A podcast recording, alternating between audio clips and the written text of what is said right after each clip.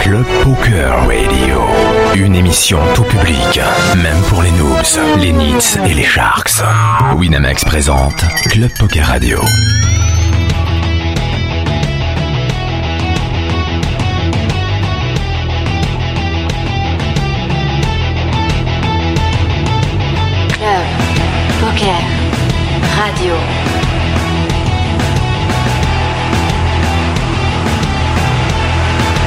Club Poker Radio, la radio du poker avec Comanche et Chichi.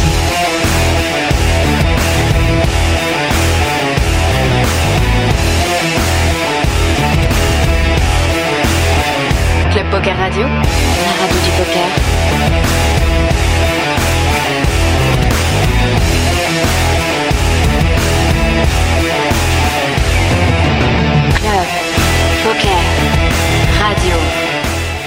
Eh bien, salut à toutes, salut à tous, c'est comment sur Club Poker Radio je, suis très- heureux de vous retrouver et d'ailleurs je me permets de vous souhaiter une très bonne année, la famille, la santé, tu as compris, chichi, coucou Coucou, pareil, la famille, la santé. Et euh, Que de l'amour et du bonheur surtout. Putain, cette année ne peut que, que commencer euh, sous des meilleurs auspices C'est des beaux auspices. Des, les auspices de bonne. Les, les amateurs de vin comprendront. Euh, alors, euh, ce soir, nous avons, euh, nous, allons euh, faire une émission un petit, un petit peu spéciale, puisque nous allons parler euh, de, de, de, de, ce, de ce phénomène de- dont tout le monde parle, hein, puisque c'est un petit peu le, le sujet de 2017-2018. Nous allons parler de crypto-monnaie, et pour cela, nous avons le plaisir de recevoir Vito. Coucou Vito. Salut Comanche, Merci beaucoup d'avoir euh, accepté notre invitation. merci beaucoup de m'avoir invité. Il est en duplex euh, de... tu nous reçois, Vito Euh, Et à côté de toi, Asimov. Salut Comanche. Salut, merci beaucoup toi aussi d'être d'être avec nous. Euh, je crois que nous avons une liaison euh, par satellite en direct euh, d'Angleterre. Euh, Aurine, es-tu là? Ouais. Putain. Salut, salut. Ah putain, Salut, mais toi, on a vraiment l'impression que t'es à côté de nous, quoi. Ça va? Ça va, nickel et vous? Bah écoute, euh, merci, tu peux me tutoyer, tu sais. Euh, ça fait bah, bonne année C'est gentil, merci. À toute l'équipe aussi. hein. Eh ben ça fait Bonne plaisir. année. Euh, Est-ce que Bishop est avec nous? Euh, Bishop est ici. Ah, Bishop mais Bishop est, là, putain, c'est cool. Mais là, c'est bah, tout le monde est là. Tout le monde est là. Voilà. Bah, merci, merci beaucoup euh, d'être avec nous euh, ce soir. Donc c'est un peu particulier. On a deux invités euh, sur place, deux invités euh, sur Skype. On a beaucoup de choses. Euh, on a on a beaucoup de choses à dire sur euh, sur ça. D'ailleurs, on va essayer de pas trop euh, de s'éparpiller, même si je pense qu'on va quand même euh, fatalement s'éparpiller. On va on va commencer avec toi, Vito, puisque Vito, tu as là, il faut faire un petit peu quand même pourquoi on vient là puisque sur le club poker tu es le créateur du thread du Bitcoin c'était en 2013 Oui, en 2013 le mec le renard déjà déjà en 2013 Euh, alors on va faire un petit peu un petit résumé de, de ta journée du Bitcoin en gros pourquoi euh, tu as créé ce thread? Comment tu y es arrivé? Alors en fait, euh, je fréquentais un forum euh, qui parlait pas mal de hum, d'économie et de politique. Jeuxvideo.com. Non, on se, on se fendait la gueule déjà sur ce, sur ce forum a priori le forum s'appelle libéraux.org en fait. d'accord Et euh, donc ça parlait évidemment de libéralisme. Il y a un mec euh, qui, en décembre 2010, a créé un thread sur Bitcoin, un peu ce que j'ai fait sur euh, le club poker, sauf que lui il le faisait sur, euh, sur l'autre forum. Et moi j'ai vu le thread euh, et ça m'a pas vraiment tout de suite euh, marqué. Donc je sais pas si peut-être je peux rassurer les gens qui ont, vu le thread sur euh, le club poker et qui s'en veulent de pas avoir tout de suite compris que c'était intéressant. Mais moi en fait il m'est arrivé la même chose. Euh, j'ai pas investi en décembre 2010 malheureusement. oh non tu l'as fait en janvier 2011 Et en fait, je donc je suivais un peu le, le thread de loin et je voyais surtout les gens qui, qui parlaient du prix qui montait. Genre, euh, il y avait le prix qui qui arrivait à la parité avec le dollar. Euh, donc ça attirait un peu mon attention. Il y a, il- les gens y postaient, putain, il arrive à 8 dollars. Et ça attirait de plus en plus mon attention. Et euh, jusqu'à un moment, je me dis, mais il n'arrêtait pas de monter. En fait, il y avait une bulle. euh, Enfin, rétrospectivement, on sait que c'est une bulle. Ouais. Euh, en juin 2011, c'était la cumul- la- le point culminant de la bulle à 32 dollars. Et en fait, c'est moi qui ai acheté au point culminant de la bulle. C'est-à-dire, j'ai- C'est tellement cher. tu sais, tu t'es dit, mais non, mais je peux pas acheter, il est trop monté là. Ben non, mais en fait, je pensais que c'était tellement le futur et que c'était, c'est bon, c'était parti pour valoir direct 10 000 dollars. Et Tu, euh, tu croyais déjà à cette époque que ça pouvait monter aussi haut Ouais, ben c'était un peu le raisonnement quand même. euh, tu comprends pas tout, je comprenais vraiment pas grand chose, mais euh, je comprenais que c'était en quantité limitée. Donc euh, que si ça marchait, ça pouvait être l'équivalent de l'or. Et donc après tu fais des calculs rapides, combien vaut l'or l'or total ça vaut à peu près 7, 7 trillions ou 700 milliards. Tu, tu fais à peu près le même calcul pour, euh, pour Bitcoin et tu arrives à des chiffres euh, très importants. Donc tu, te dis, tu te dis, si jamais ça marche, ben ça peut valoir beaucoup. Donc tu tentes ta chance, comme au loto un peu. Mais euh, voilà, donc j'ai acheté vraiment au sommet de la bulle. En plus, j'exagère j'ex- j'exagère même pas. Euh, le lendemain, ça a chuté. Donc j'étais Ouais. dégoûté. euh, je commençais à me dire, bon, bah ça va remonter.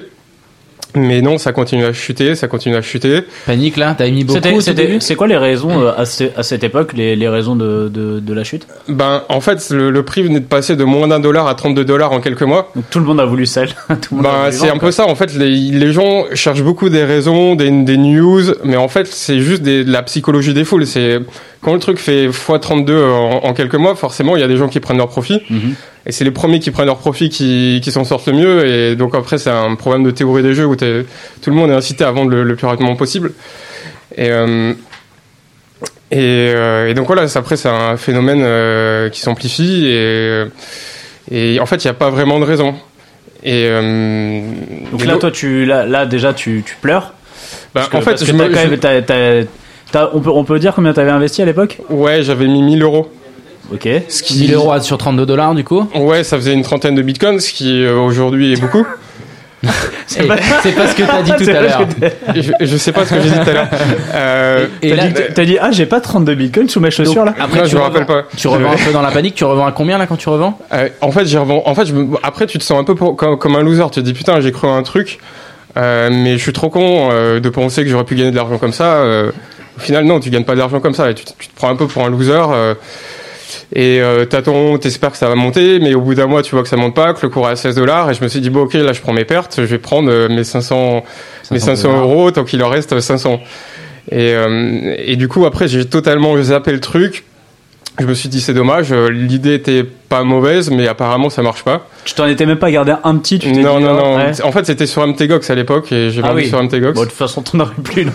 euh, ouais. et vraiment, je suis passé à autre chose en fait. Euh, jusqu'à il y a hum, bah, jusqu'en 2013 où en fait j'en avais parlé à un pote quand même. Et euh, il y a eu une bulle en, en avril 2013 où le cours est passé à 250 dollars et en fait pendant la bulle, mon pote me dit euh, regarde le cours de Bitcoin, envoie un SMS. Et donc euh, je, je check le cours et ben je vois le, le, le, cours, je suis un peu dégoûté. Du coup, je me prends doublement pour un loser. Je me dis putain, si j'avais gardé, euh, j'aurais gagné de l'argent.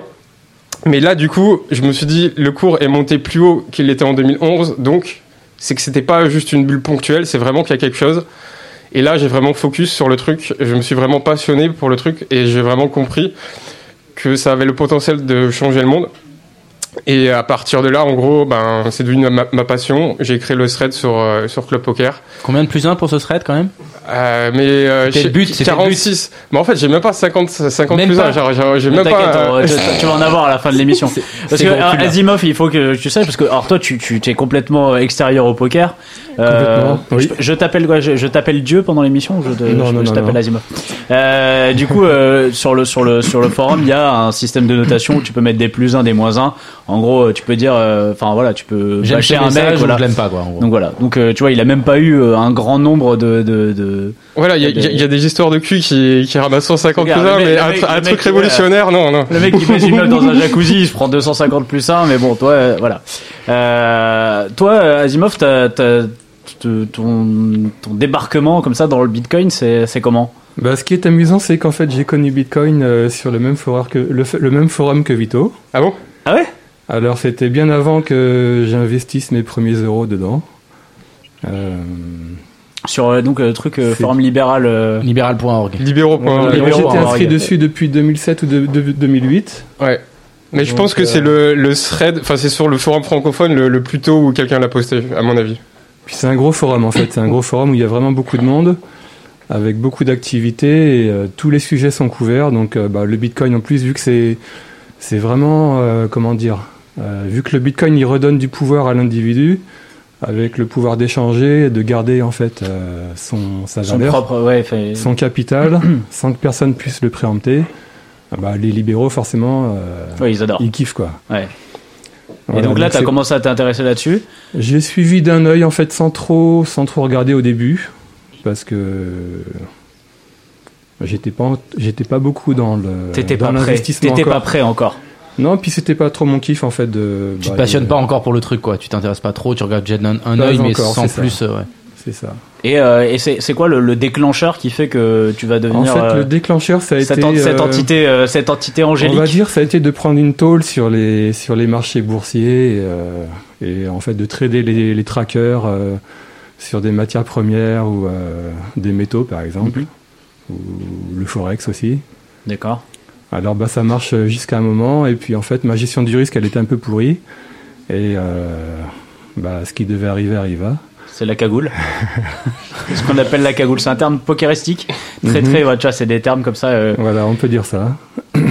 Et donc euh, là, tu commences un petit peu à t'intéresser. à Et du coup, je me dis, au bout d'un moment, je me dis, bon, ce que je fais, en fait, euh, ça marche de temps en temps, mais euh, je me prends des grosses tôles euh, assez régulièrement. Et, euh, et en fait, quand euh, je me suis fait cette réflexion-là, le Bitcoin, il, était, euh, il arrivait quasiment à, euh, je sais pas, un an ou un an et demi de baisse, de marché baissier, après le crack de 2014. Donc on devait être fin 2015 peut-être, au début 2016. Et puis je me suis dit que c'était, euh, pourquoi pas... euh, Ouais, voilà, ce, ce- ce- une opportunité voilà, pour rentrer sur le marché du Bitcoin. ouais. Et alors, toi, ta spécificité, c'est que tu t'as développé euh, un bot. Un bot, euh, disons que c'est un script qui va créer, enfin, générer un portefeuille. oui, c'est euh, pas vraiment un bot. C'est-à-dire qu'en gros, c'est un, oui, c'est un script. C'est-à-dire, euh, alors on, on va donner le nom. C'est Crypto Portfolio. C'est ça, euh, .io, .io. .io. Euh, et alors, euh, comment ça marche exactement? Bah, en fait, le concept, c'est, c'est pas très compliqué. C'est-à-dire que le script, il fait une, euh, d'une part, il télécharge les, les données d'une plateforme euh, d'achat et de vente hein, qui s'appelle Poloniex. Et donc, sur cette plateforme, il y a environ, euh, je sais pas, une centaine ou 150 euh, tokens qui sont, Mhm. qui sont listés. Alors, bah, le script, il télécharge euh, toutes les semaines les données euh, de ces 150 euh, crypto-monnaies. Et il fait une analyse en fait sur les, les performances récentes de chaque crypto. Et il va regarder la performance, la volatilité, et aussi il va faire aussi une analyse sur les patterns. Donc les patterns, ce sont les, les bougies, on va dire les plus récentes. Les- Alors, les bougies, pareil, il faut, il faut, c'est-à-dire les, Les chandeliers. les, les chandeliers. En gros, les, les grosses hausses ou les C'est-à-dire quand grosses ça monte et ça descend, au niveau de, avec les Ouais, en fait, les ce genre de bougies, c'est les, on va dire, c'est les cours d'ouverture et de clôture chaque jour. Mhm. Donc on a un cours de clôture et un cours d'ouverture pour chaque journée. Et euh, bon, les bougies, elles sont euh, formées à partir de ces valeurs-là, quoi. D'accord. Euh, entre autres. Et voilà, donc en fait, le script, il fait une analyse sur ces valeurs-là, assez récentes. Et il fait aussi une analyse sur euh, la corrélation euh, que les cryptos, elles ont entre elles, à savoir est-ce qu'elles évoluent dans le même sens ou est-ce qu'elles est qu'elles évoluent dans un sens opposé. Et en fonction de ces trois informations, en fait, il y a un score qui est créé. Et en fait, le score, c'est un petit peu une note de qualité, quoi. Donc, euh, plus une crypto elle va, avoir, elle va être performante sur le, le time frame euh, qui est observé, Puis elle va rentrer dans le portefeuille de la semaine. et, euh, plus- et moins elle est volatile. Donc, plus elle va être rankée, euh, plus elle va être score, elle va avoir un C'est score le élevé. genre elle va une- avoir quand tu dis volatile pour un joueur de poker c'est le C'est la variance. ouais, c'est la variance ça va être C'est moins la variance, voilà, ouais. Donc, sur le time frame qui est, euh, qui est analysé, il faut qu'elle évolue en fait euh, avec le moins de, de pics euh, possible. Quoi. Et donc en fonction de ce score, plus il est élevé, plus le pourcentage de ton portfolio va être euh, grand sur cette monnaie ou pas du tout? en tout Bah, cas en elle va être sélectionnée quoi c'est ça? Voilà, en fonction du score, les meilleurs, euh, celles qui ont le meilleur score sont sélectionnées. Donc sur la, la centaine de cryptos euh, ou les 150, eh ben, il y a une sélection qui va être faite sur les 10 premières, par exemple, en fonction du portefeuille, parce qu'il y a deux il portefeuilles y a sur le, médium liquide le médium Ouais, et après, il y, a des- il y a des filtres aussi. Je fais des filtres sur la liquidité. Et euh, alors voilà, euh, juste pour pour un petit peu les gens qui nous écoutent on va donner on, on donne des petits chiffres pour l'année dernière pour, pour l'année dernière Bah, ça a ce qui est donné quoi intéressant, c'est avec l'année 2017, parce qu'en fait, le script, il, euh, il y a eu toute une phase de, on va dire, de, de modélisation et de backtest. Donc, en fait, un backtest, c'est de, de vérifier la performance d'un algorithme avec l'historique des données. Donc ce sont des données euh, qu'on connaît déjà et qu'on télécharge. Mhm. Alors bah, en fait les backtests ils donnaient des très bons résultats sur 2015 et 2016. Et toute la question était de savoir euh, est-ce que ça allait continuer comme ça en 2017. Alors oui les performances ont été vraiment euh, exceptionnelles, mais le marché il était aussi Ouais, mais hyper justement- bullish, quoi. S'il a, il, a- il a, il a overperform le, le marché, quoi. Ouais, Est-ce que on- Effectivement. c'est quoi C'est le alors le médium, il a fait combien sur euh, l'année 2017 Alors le marché a fait combien? Le marché général euh, sur l'année Ah, j'ai 2017 plus les chiffres en tête, mais Bitcoin il a fait x12 ou x15, je Le, pense. le marché global, il l'a fait x30, euh, il me semble. Ok, le marché Ouais. a fait x30, donc déjà si on voilà, si on n'avait pas suivi ton truc, on aurait pu faire x30. Donc déjà déjà la moitié des gens qui nous écoutent sont en train de vomir. On est à 3000%, Voilà. quoi. Non mais Voilà. c'était c'est pas si facile que ça de faire x30 parce qu'il fallait être dans les dans des trucs qui ont très bien performé. et, euh, Ouais, c'est tu moins mettais facile. Tu mettais n'importe tout, tu mets des trucs au pif. Tu, Non, tu- dis- disons quelqu'un par exemple qui a, qui a fait du juste c'est pas des- pas des trades etc parce que forcément euh, 3000% tout le monde va pas l'atteindre mais Juste juste, quelqu'un qui a, qui a hold un 30 petit 000, peu en fait, c'est pas 30 000, c'est 30 30 000. 000%. Il aurait fait, il aurait On n'a pas l'habitude en fait. euh, Dans la finance normale, t'as pas l'habitude de dire 30 000 ouais. Ouais. Même si t'épargnes, t'as pas l'habitude de dire 10% déjà. Donc, euh, Le quelqu'un qui livret a, A, c'est 0,75. ouais. quelqu'un C'est qui a hold déjà, juste le, pas bi- mal, le- hein. le Bitcoin déjà, juste sur l'année euh, 2017, une il fait, il fait combien du coup? Quelqu'un qui a hold juste le Euh, Bitcoin. je sais pas, il est pas. il fait 2000% le Bitcoin et euh, crypto portfolio sur euh, le, le high il fait 60. 6000% et sur 6004. le, le medium il fait 82 000%. C'est pas mal. 82 000%. Voilà, depuis, alors ça c'est depuis le 12 décembre 2000, euh, euh, 2015, donc on est vraiment à la fin de l'année 2015, non 2016 pardon, Euh, 12 décembre 2016, donc il y a, ouais, il y a un an et allez trois semaines quoi. D'accord. C'est, c'est plutôt un score, euh, score honnête. Ah bah complètement, c'est vrai que le benchmark, euh, je m'attendais vraiment pas à ça, et quelque part ça me rassure sur la performance du portefeuille. Alors, ce qui est marrant, c'est que, c'est que aujourd'hui, on est dans une, dans une, dans une société où tu, tout le monde fait tout payer. Pour, euh, en ce qui concerne le Bitcoin, tu as des conseils partout, mais tu dois payer et tout ça. Ton truc, il est gratuit. Oui. C'est gratuit. T'aurais, enfin, enfin, t'aurais pu le faire payer une fortune. Enfin, pas une fortune, mais dire, au bout de. C'est ce qui était prévu au départ en fait. Euh, J'avais prévu de, bah, de faire, euh, comment dire, Un abonnement ou. Voilà, de faire un abonnement pour euh, le plus liquide des portefeuilles. Parce que je me suis dit, c'est celui euh, où le, le passage d'ordre ce serait, serait le plus facile. Et c'est aussi le portefeuille sur lequel le poids des cryptos, parce qu'en fait, dans, après que la sélection elle soit faite, il y a un poids en fait en pourcentage qui est appliqué à chaque crypto. Mhm. Et dans, ce porte- dans le portefeuille le plus liquide, en fait, le poids, il est fonction du score. Donc en fait, le poids euh, d'une valeur, il va représenter sa qualité. Donc les cryptos qui ont le meilleur score sont censés être, euh, avoir plus d'importance dans le portefeuille. Et grâce à ça, je m'attendais à ce que la performance elle soit plus importante aussi. Ouais. Euh, et en fait, il- très rapidement, il s'est avéré que c'était plutôt l'autre portefeuille qui prenait l'ascendant. Et du coup, les, les visiteurs étaient plutôt intéressés par le deuxième portefeuille. Ouais, c'est vrai qu'il est. Et moi, que- j'avais mon plan au début, c'était de faire payer le premier portefeuille, donc le plus liquide. Et pourquoi Et, finalement c'est euh, tombé à l'eau et pourquoi tu l'as pas fait payer euh Bah, parce que les gens étaient intéressés par le portefeuille qui était gratuit. Ouais. Donc, euh, du coup, le business model, il n'avait pas vraiment d'intérêt. Et puis après, euh, vu que l'algo, il était encore, comment dire, expérimental, euh, j'ai préféré me donner une année pour voir euh, ce que ça allait donner, quoi. Aurine, toi, c'est, c'est quelque chose euh, dont tu étais au courant, là, ce, ce crypto portfolio, tu l'as déjà suivi? Euh, ouais, j'étais, enfin, j'étais au courant, mais récemment en fait. Euh, j'avoue que je, je jetais un coup d'œil dessus, mais j'avais pas trop trop fait gaffe. Puis un jour, j'ai posé des questions. euh, je l'ai bombardé de questions en fait. Je lui ai dit bon, vas-y, euh, on prend 20 minutes, tu m'expliques. Et, euh, et j'ai, j'ai plus compris la value que ça pouvait avoir. Parce que si tu regardes comme ça, euh, ça peut être un peu rebutant euh, au premier abord. Et, euh, et donc il m'a bien expliqué, donc j'ai compris la value du truc, donc j'ai commencé à le regarder pendant un mois à peu près, où j'ai refait les calculs pour voir s'il n'y avait pas d'anguille sur roche. Et, ouais, je le suis, je le suis un petit peu sur de- depuis 2-3 semaines. Donc c'est- super. En fait, moi je m'en sers pas à 100%. euh, je l'applique pas bêtement, on va dire. Tu t'en sers un peu d'un indicateur, un petit peu pour voir. euh, Ouais, les- c'est-à-dire que je fais mes propres recherches et si euh, l'algo valide certaines des choses que j'ai cherchées, euh, je vais prendre une position dessus. Ouais.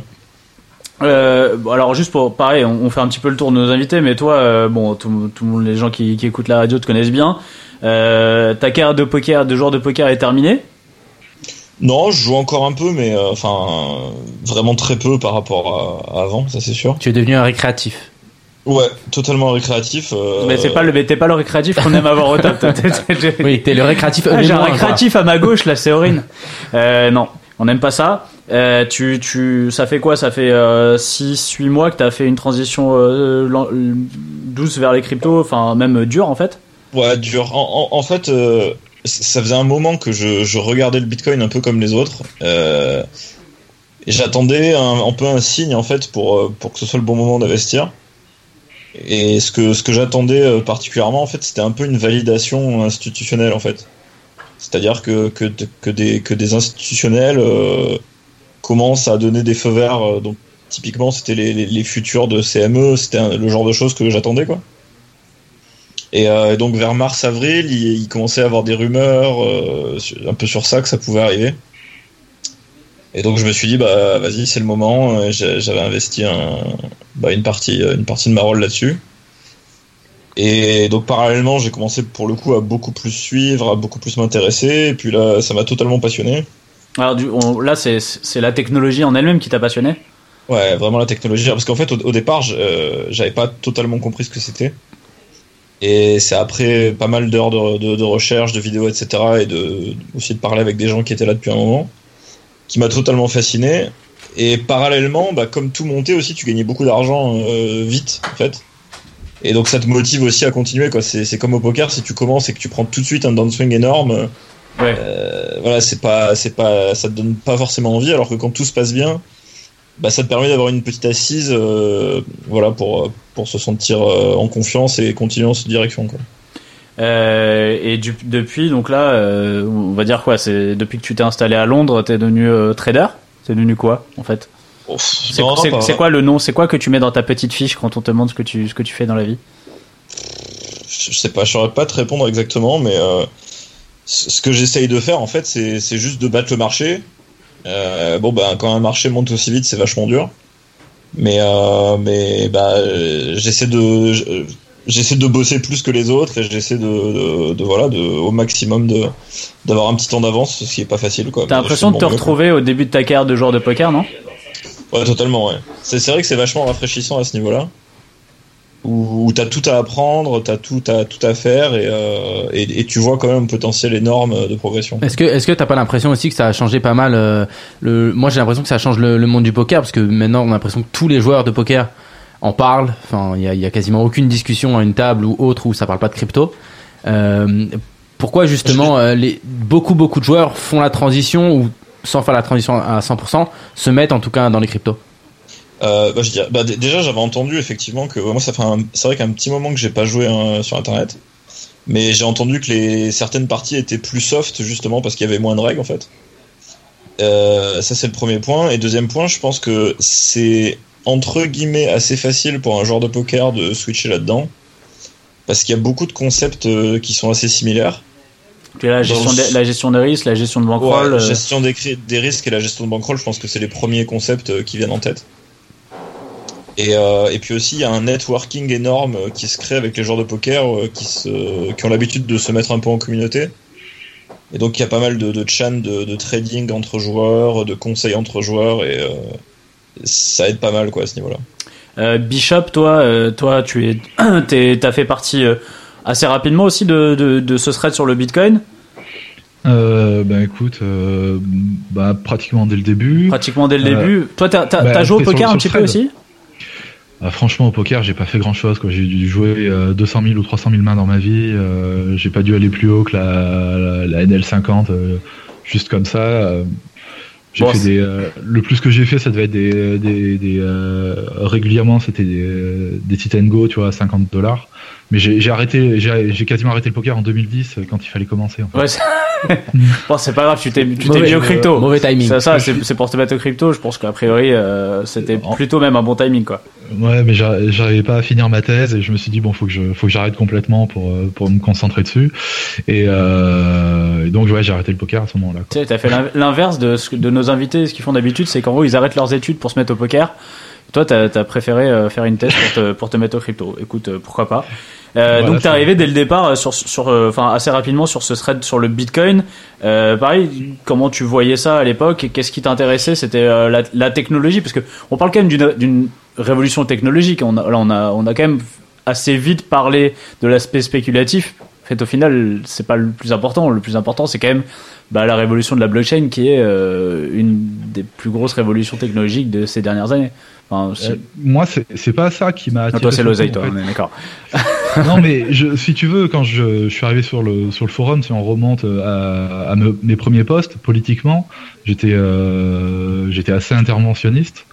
Euh, on peut même retrouver bon euh, des threads sur le développement durable où je disais du bien de Jean-Vincent Placé ou tu vois des trucs comme ça. Et, euh, et puis bon, il y a, il y a Vito qui m'a perverti le cerveau. T'as changé, t'as changé. Et, euh, Désolé, Bishop. Et t'as pris ta carte, t'as pris. Bon, t'es, pardonné, mais bon, voilà. Maintenant, je, je suis plus très, euh, tu vois, socialement parlant, c'est, plus compliqué quand t'es, quand t'es libéral de, de t'intégrer, quoi. Mais euh, euh, une des premières choses que j'ai, j'ai compris, euh, c'est que le, en fait, c'est les méfaits de la planche à billets. Et euh, c'est que ça, ça déstructurait l'économie, ça. Enfin, on- Alors on- juste on euh, on pareil hein, pour, pour pour euh, pour euh, expliquer un peu à tous les auditeurs et euh, euh, la- la- les méfaits de la planche à billets, donc c'est euh, de pouvoir euh, imprimer de l'argent en, en continu. Enfin, Au c'est bon ça, vouloir, quoi. C'est ce que font les banques centrales. Voilà, les banques centrales ont un monopole de, de la création monétaire. Enfin, en tout cas, jusqu'à la création de Bitcoin, elles avaient un monopole.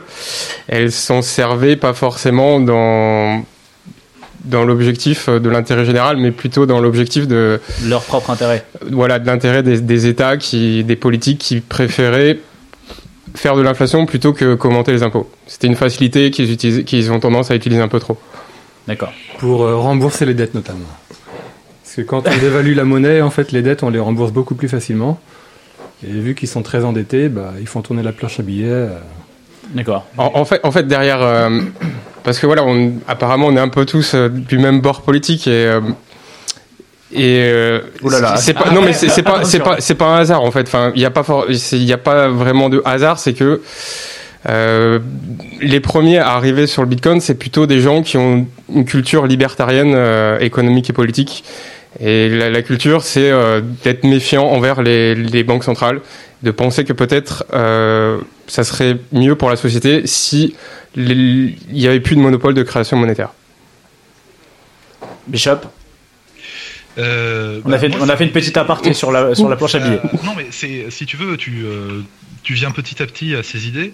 Et euh, une des premières choses que j'avais compris, c'était ça, c'était le le fait que de pour moi, c'est pas tant d'imprimer de l'argent à l'infini qui pose problème, c'est le fait de de l'imprimer de façon irrégulière et de façon euh, imprévisible. Et euh, c'est surtout ce qui va être fait de cet argent. C'est-à-dire que si on, imprimait de l'argent et qu'on le livrait par hélicoptère à, à tous les Européens, tu vois, par exemple, euh, 100, 100 euros par Européen, ça ferait, euh, je sais pas, j'avais calculé, ça fait 50 milliards par mois. C'est ce qu'on a fait avec les quantitative easing. Euh, l'argent, euh, finalement, ça déstructurerait pas tellement l'économie, tu vois, ça serait une forme d'aide sociale. Euh, mais à la place de ça, par exemple, l'argent, il est arrivé pour acheter des actions. Donc en gros, ça, ça a complètement sauvé les actionnaires qui avaient fait absolument n'importe quoi, qui s'étaient endettés pour acheter des actions. Ça, là, ça serait vraiment compliqué d'expliquer ça juste à, l'oral. Mais donc ça, ça rentrait tellement bien dans ce que je commençais à en comprendre que ça, ça m'a forcé à m'y intéresser en fait. Et, euh, le potentiel m'est apparu, je pense, assez rapidement. Euh, quand j'ai compris qu'en fait ce qui était intéressant c'était le côté authentifiable. Quand tu as des bitcoins, tu peux être sûr que tu les as, tu peux vérifier par toi-même.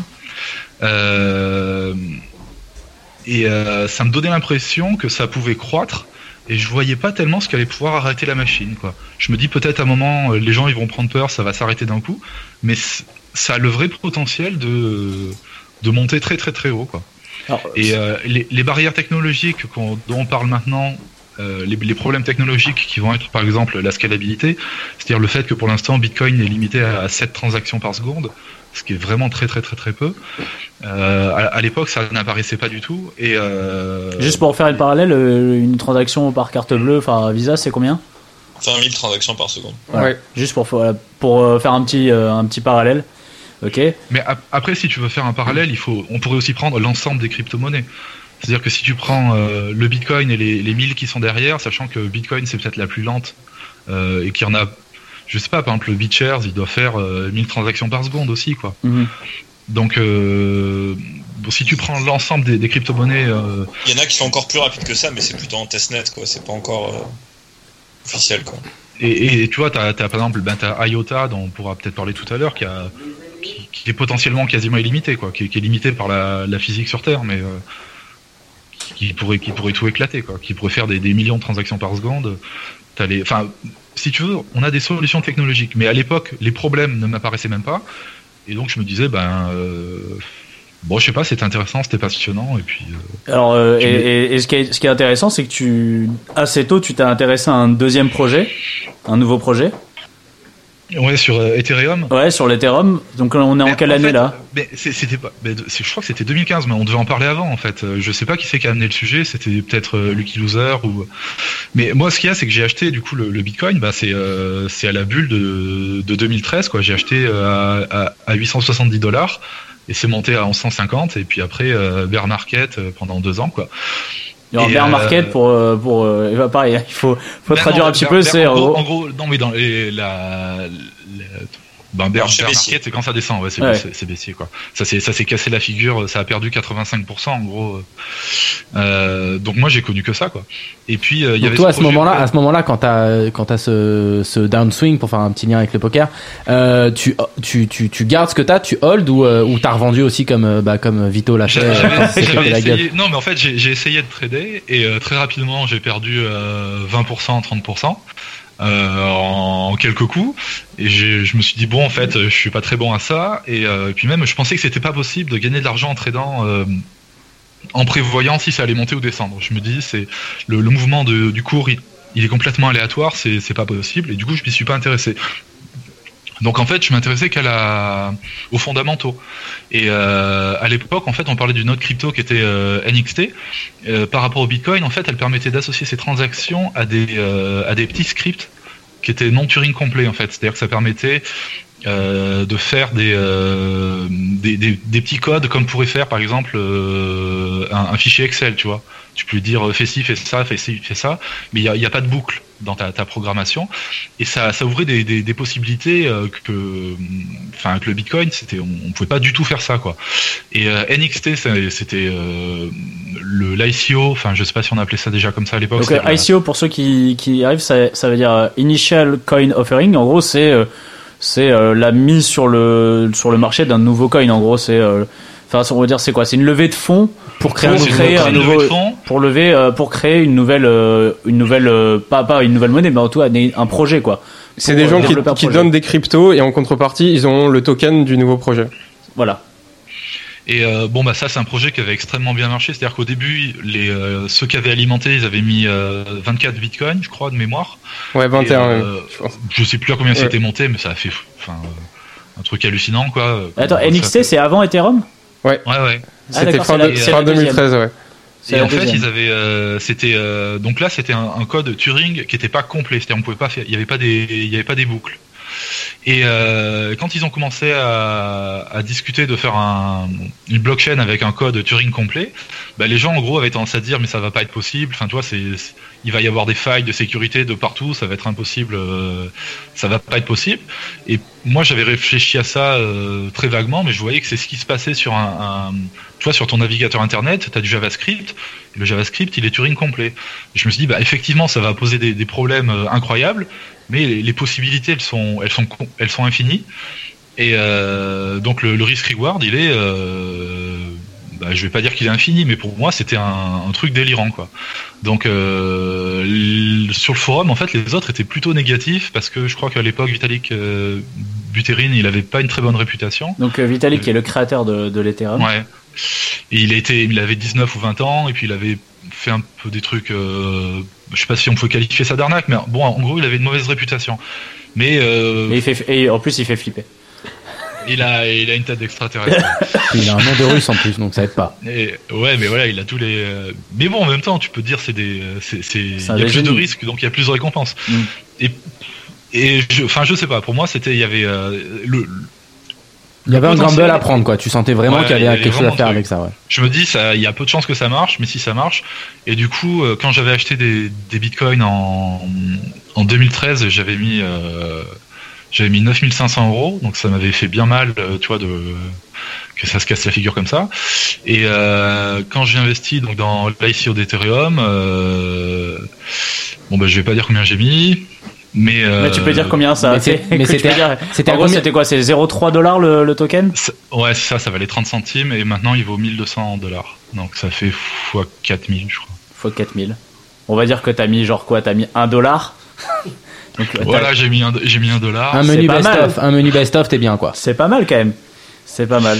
Donc, Eh euh, ben, euh, ouais, après, en fait, ce qu'il y a, c'est que du coup, je m'y suis plus du tout intéressé. J'ai, parce que ça a continué à se casser la figure. J'ai fait bon, ben, euh, en- le, le plan, c'était d'investir et puis d'attendre que ça se passe. Et euh, puis au, au bout d'un moment que ça, ça baisse, en fait, même tu t'y intéresses vraiment plus, quoi, parce que bon, t'es, t'es un peu frustré, tu, tu t'es énervé de quoi. dire, de. Ouais. voilà, tu te dis pourquoi les autres ils sont pas d'accord avec moi. Euh, et quand c'est euh, et puis c'est en fait au début de 2017 où à un moment je me suis rendu compte que c'était attends ou non même en en 2016 en, en 2016 du coup ça me faisait une, une jolie petite somme. Parce que là, Euh, parce qu'en 2016, l'Ethereum il est monté à combien? Ouais, il a commencé, il était monté à 14 je crois. Ouais, Parce que c'est cette année où il y a eu l'énorme truc où il est monté à 200. Quoi, il est monté à, à 200. Mais sinon, il était, ouais, il était autour de, de 14. euh. Non non non, en 2016 je crois qu'il a dû monter au maximum à 14. D'accord. Euh, après, il est redescendu. Je sais peut-être. Enfin, j'ai plus les chiffres exacts parce que le, mon plan c'était euh, c'était de tenir, donc euh, de, de pas trop s'y intéresser. euh, et vraiment, et technologiquement, je, je m'en servais pas quoi. Je, je cherchais pas à savoir. c'est les. même j'avais peur d'un point de vue sécurité. Euh, je me dis là, les mes clés privées, elles sont euh, elles sont au chaud. Si je commence à m'en servir, euh, enfin, tu vois, je me sentais pas Vulnérable quoi. sûr. Ouais, Ouais. voilà. Il y avait, il y avait pas encore le, le ledger, enfin, c'est-à-dire les, les porte-clés euh, Électronique. Voilà, qui, qui était sorti, qui ressemblent à des clés USB. Donc c'était, euh, pour moi, c'était plus sûr de, de rien faire et d'attendre. Donc tout simplement. Et euh, donc en fait jusqu'à ben, cet été, où là vraiment ça a commencé à monter, c'est monté jusqu'à 400 dollars. Et là je me suis quand même rappelé que euh, Bitcoin il était bien monté à, à 1000 et qu'il s'était bien cassé la figure et, euh, j'avais cette, idée en tête depuis euh, depuis des mois, des mois, des mois. Tu vois, à la fin tu dors plus parce que tu dis ça va se casser la figure. Mais bon, j'ai essayé de tenir le plus longtemps possible et je me suis dit bon, je vais rester dans le marché, mais je vais au moins diversifier. Et en fait, c'est là où les donc j'ai investi dans les altcoins. Donc tu vois tout- toutes les autres, euh, tout ce qui est pas Bitcoin, on qualifie ça d'altcoin quoi, euh, alternative alternative euh, coin quoi. Et c'est là où les, en fait, les, les altcoins se sont complètement cassés la figure, ça s'est divisé par quatre. en fait, j'ai cru diversifier, mais en fait, j'ai tout mis dans les altcoins, en fait. Et, euh, donc c'était une très mauvaise diversification. J'avais fait des ICO, et en fait, j'avais dépensé mes bitcoins pour les ICO, et les, le, c'est là où Bitcoin a fait que monter, et en fait, où tout le reste se cassait la figure. Donc il y a eu des, des moments vers le mois de septembre, euh, octobre, où j'étais, euh, j'étais pas très fier de moi, tu vois. Et euh, j'avais j'avais perdu des, des sommes vraiment hallucinantes. Et puis bon, bah finalement, je suis bien retombé sur mes pattes et euh, bah, je suis bien content. Bon bah écoute, euh, tu, aujourd'hui tu, tu es un homme heureux. Enfin ça dépend des heures. On sait Ah, pas, on va pas, on regarde pas euh, le, le blog folio Non. là. On sait pas. Non, bah là, là c'est l'aboutissement. Quoi. Je passe sur Club Poker Radio. C'est vrai. T'imagines Ah oui. Non mais de toute façon nous on- déjà il faut, faut, faut être millionnaire déjà ici pour passer. Ah bah c'est le minimum. Enfin. C'est le mi- et un Ah, titre. Après on Ok, sait bon, pas, pas je dans m'en les vais studios, alors, je pas- m'en vais alors. mais pas dans les studios. C'est sur Skype. C'est euh, voilà, c'est c'est obligé. Euh, Nous, on va on juste- pourra l'être un jour nous aussi millionnaires. ou pas Non par contre non, les Non. animateurs, Ah, non, merde, c'est ok. c'est l'aboutissement, c'est quand t'as 1000 euros sur ton. Ah merde, je les avais la semaine moi dernière, aussi, je les ai plus. C'est con. Mis dans. Euh, pour parler un petit peu de, de- on va revenir sur cette année 2017 qui a été, euh, bon, en gros, la plus belle année de de du- de la crypto-monnaie. Euh, déjà, l'explication euh, de pourquoi ça a comme ça explosé. Euh, Asimov, si tu, enfin, Bah, je dirais que c'est le, le mainstream en fait, hein, le- La médiatisation? Médiatisation et puis la, bah, les, on va dire les, les foules quoi qui sont rentrées sur le marché, les institutionnels aussi. Euh, les, les gros, les, les- le plus gros boom, le, la, la plus grosse euh, bonne nouvelle pour les pour le Bitcoin, ça a été quoi? Oh, pour le Bitcoin, ça a été sûrement l'annonce du, bah, des contrats futurs. Ça, Et c'est sûr. puis, euh, Donc les contrats Après, futurs, les tu, peux, anti- tu peux rappeler ce que c'est, euh, les anticipations sur les ETF, bah, les contrats futurs, en Ouais. fait, c'est euh, la plus grosse, enfin, les deux gros, les deux gros marchés euh, des futurs et des options aux États-Unis, qui sont le CME et Chicago, le Chicago, Chicago Board Market. of Exchange, euh, euh, qui habituellement, en fait, ils proposent des contrats sur les matières premières pour les investisseurs. Alors, ça peut être euh, des contrats sur le café, sur le sucre ou sur le pétrole. Euh, et en fait, ces deux, ces deux grosses bourses-là, elles ont proposé des contrats sur le Bitcoin. Ça, c'était quoi? C'était tard? C'était. C'était en fin d'année, mais en fait, c'est ce qui a déclenché le rallye euh, qui a démarré au mois de septembre ou octobre, je crois. Ouais. Et qui a propulsé le Bitcoin jusqu'à deux- euh, 20 000 dollars. Ouais. donc ça, ça a été, oui, la plus grosse nouvelle. J'ai ouais. pas vu comme ça, quoi.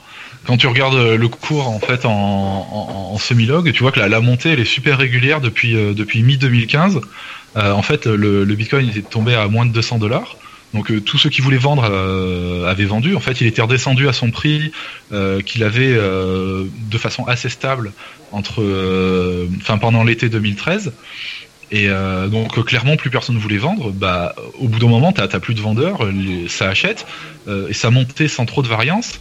Et ben quand un truc il monte régulièrement, les gens se disent qu'il n'y a pas de risque, donc ils se mettent à investir. Si tu leur dis euh, un, placement à, à 20% par an sans risque, les gens ils vont tout investir. Ils vont mettre, euh, ils peuvent mettre, je sais pas moi, euh, 50% de leur épargne juste là-dessus. Si tu leur dis un truc qui peut perdre 40% euh, 5 ou 6 fois par an, même si à la fin il va faire euh, x30, ben là les mecs ils vont mettre euh, tu vois 2-3% de leur épargne.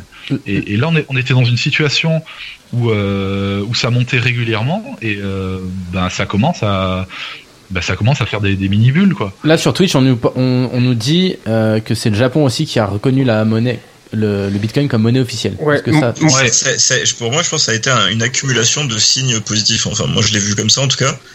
C'est que ça avait démarré en étant un truc super underground qui servait qu'à acheter de la drogue euh, sur le darknet, à quelque chose où euh, on pouvait acheter plein de choses. Il y avait des, des, des, euh, des entités institutionnelles qui commençaient à l'accepter, euh, des, des, stores reconnus. Il y avait des articles, de- il y avait des, des gens intelligents qui commençaient à dire ah ben ouais en fait c'est c'est un tour de force technologique. Oui, parce qu'en Et- fait, on, on, on- comme je disais tout à l'heure, en fait, on, on oublie vraiment qu'il y a une révolution technologique euh, derrière ça qui est la, qui est la blockchain. C'est limite la chose la plus importante, quoi. C'est Ouais, en mais fait c'est la chose ça, la plus importante et qui est, qui est, qui est écartée par, par le fait justement qu'il y a beaucoup de gens qui gagnent de l'argent avec ça. Al- Alors qu'au final c'est c'est juste un changement de, parag- de paradigme en fait. C'est on passe d'un- d'un- d'une chose où on dit ok pour envoyer de l'argent euh, en, en Indonésie bah, il faut passer par une banque, il faut payer euh, des frais de malade et, et il, faut, il- et il faut apporter des preuves et il, et il faut que ça dure plusieurs jours.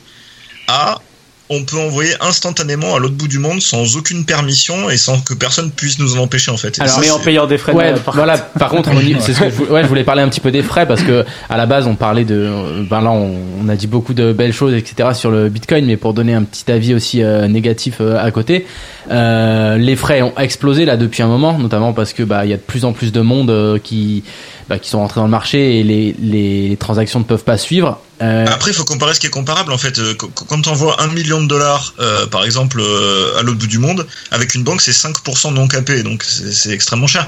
Le Bitcoin, c'est très cher si tu envoies un dollar, tu vas payer plus de frais que, que, que du montant que tu vas envoyer en ce moment, parce que la technologie est un peu dépassée par les événements.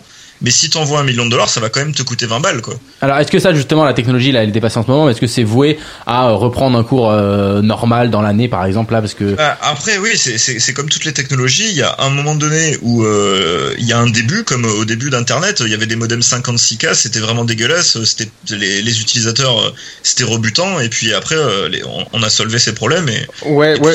Je suis pas tout à fait d'accord avec toi, Aurine. Euh, Yes. Allez. Euh, arrive. bouffe. Le, le truc, c'est que la vision euh, sur, euh, sur Bitcoin, pour, pour l'instant, les, les mecs qui sont en charge, euh, eux, ça leur pose pas de problème qu'il y ait des, des fees élevés.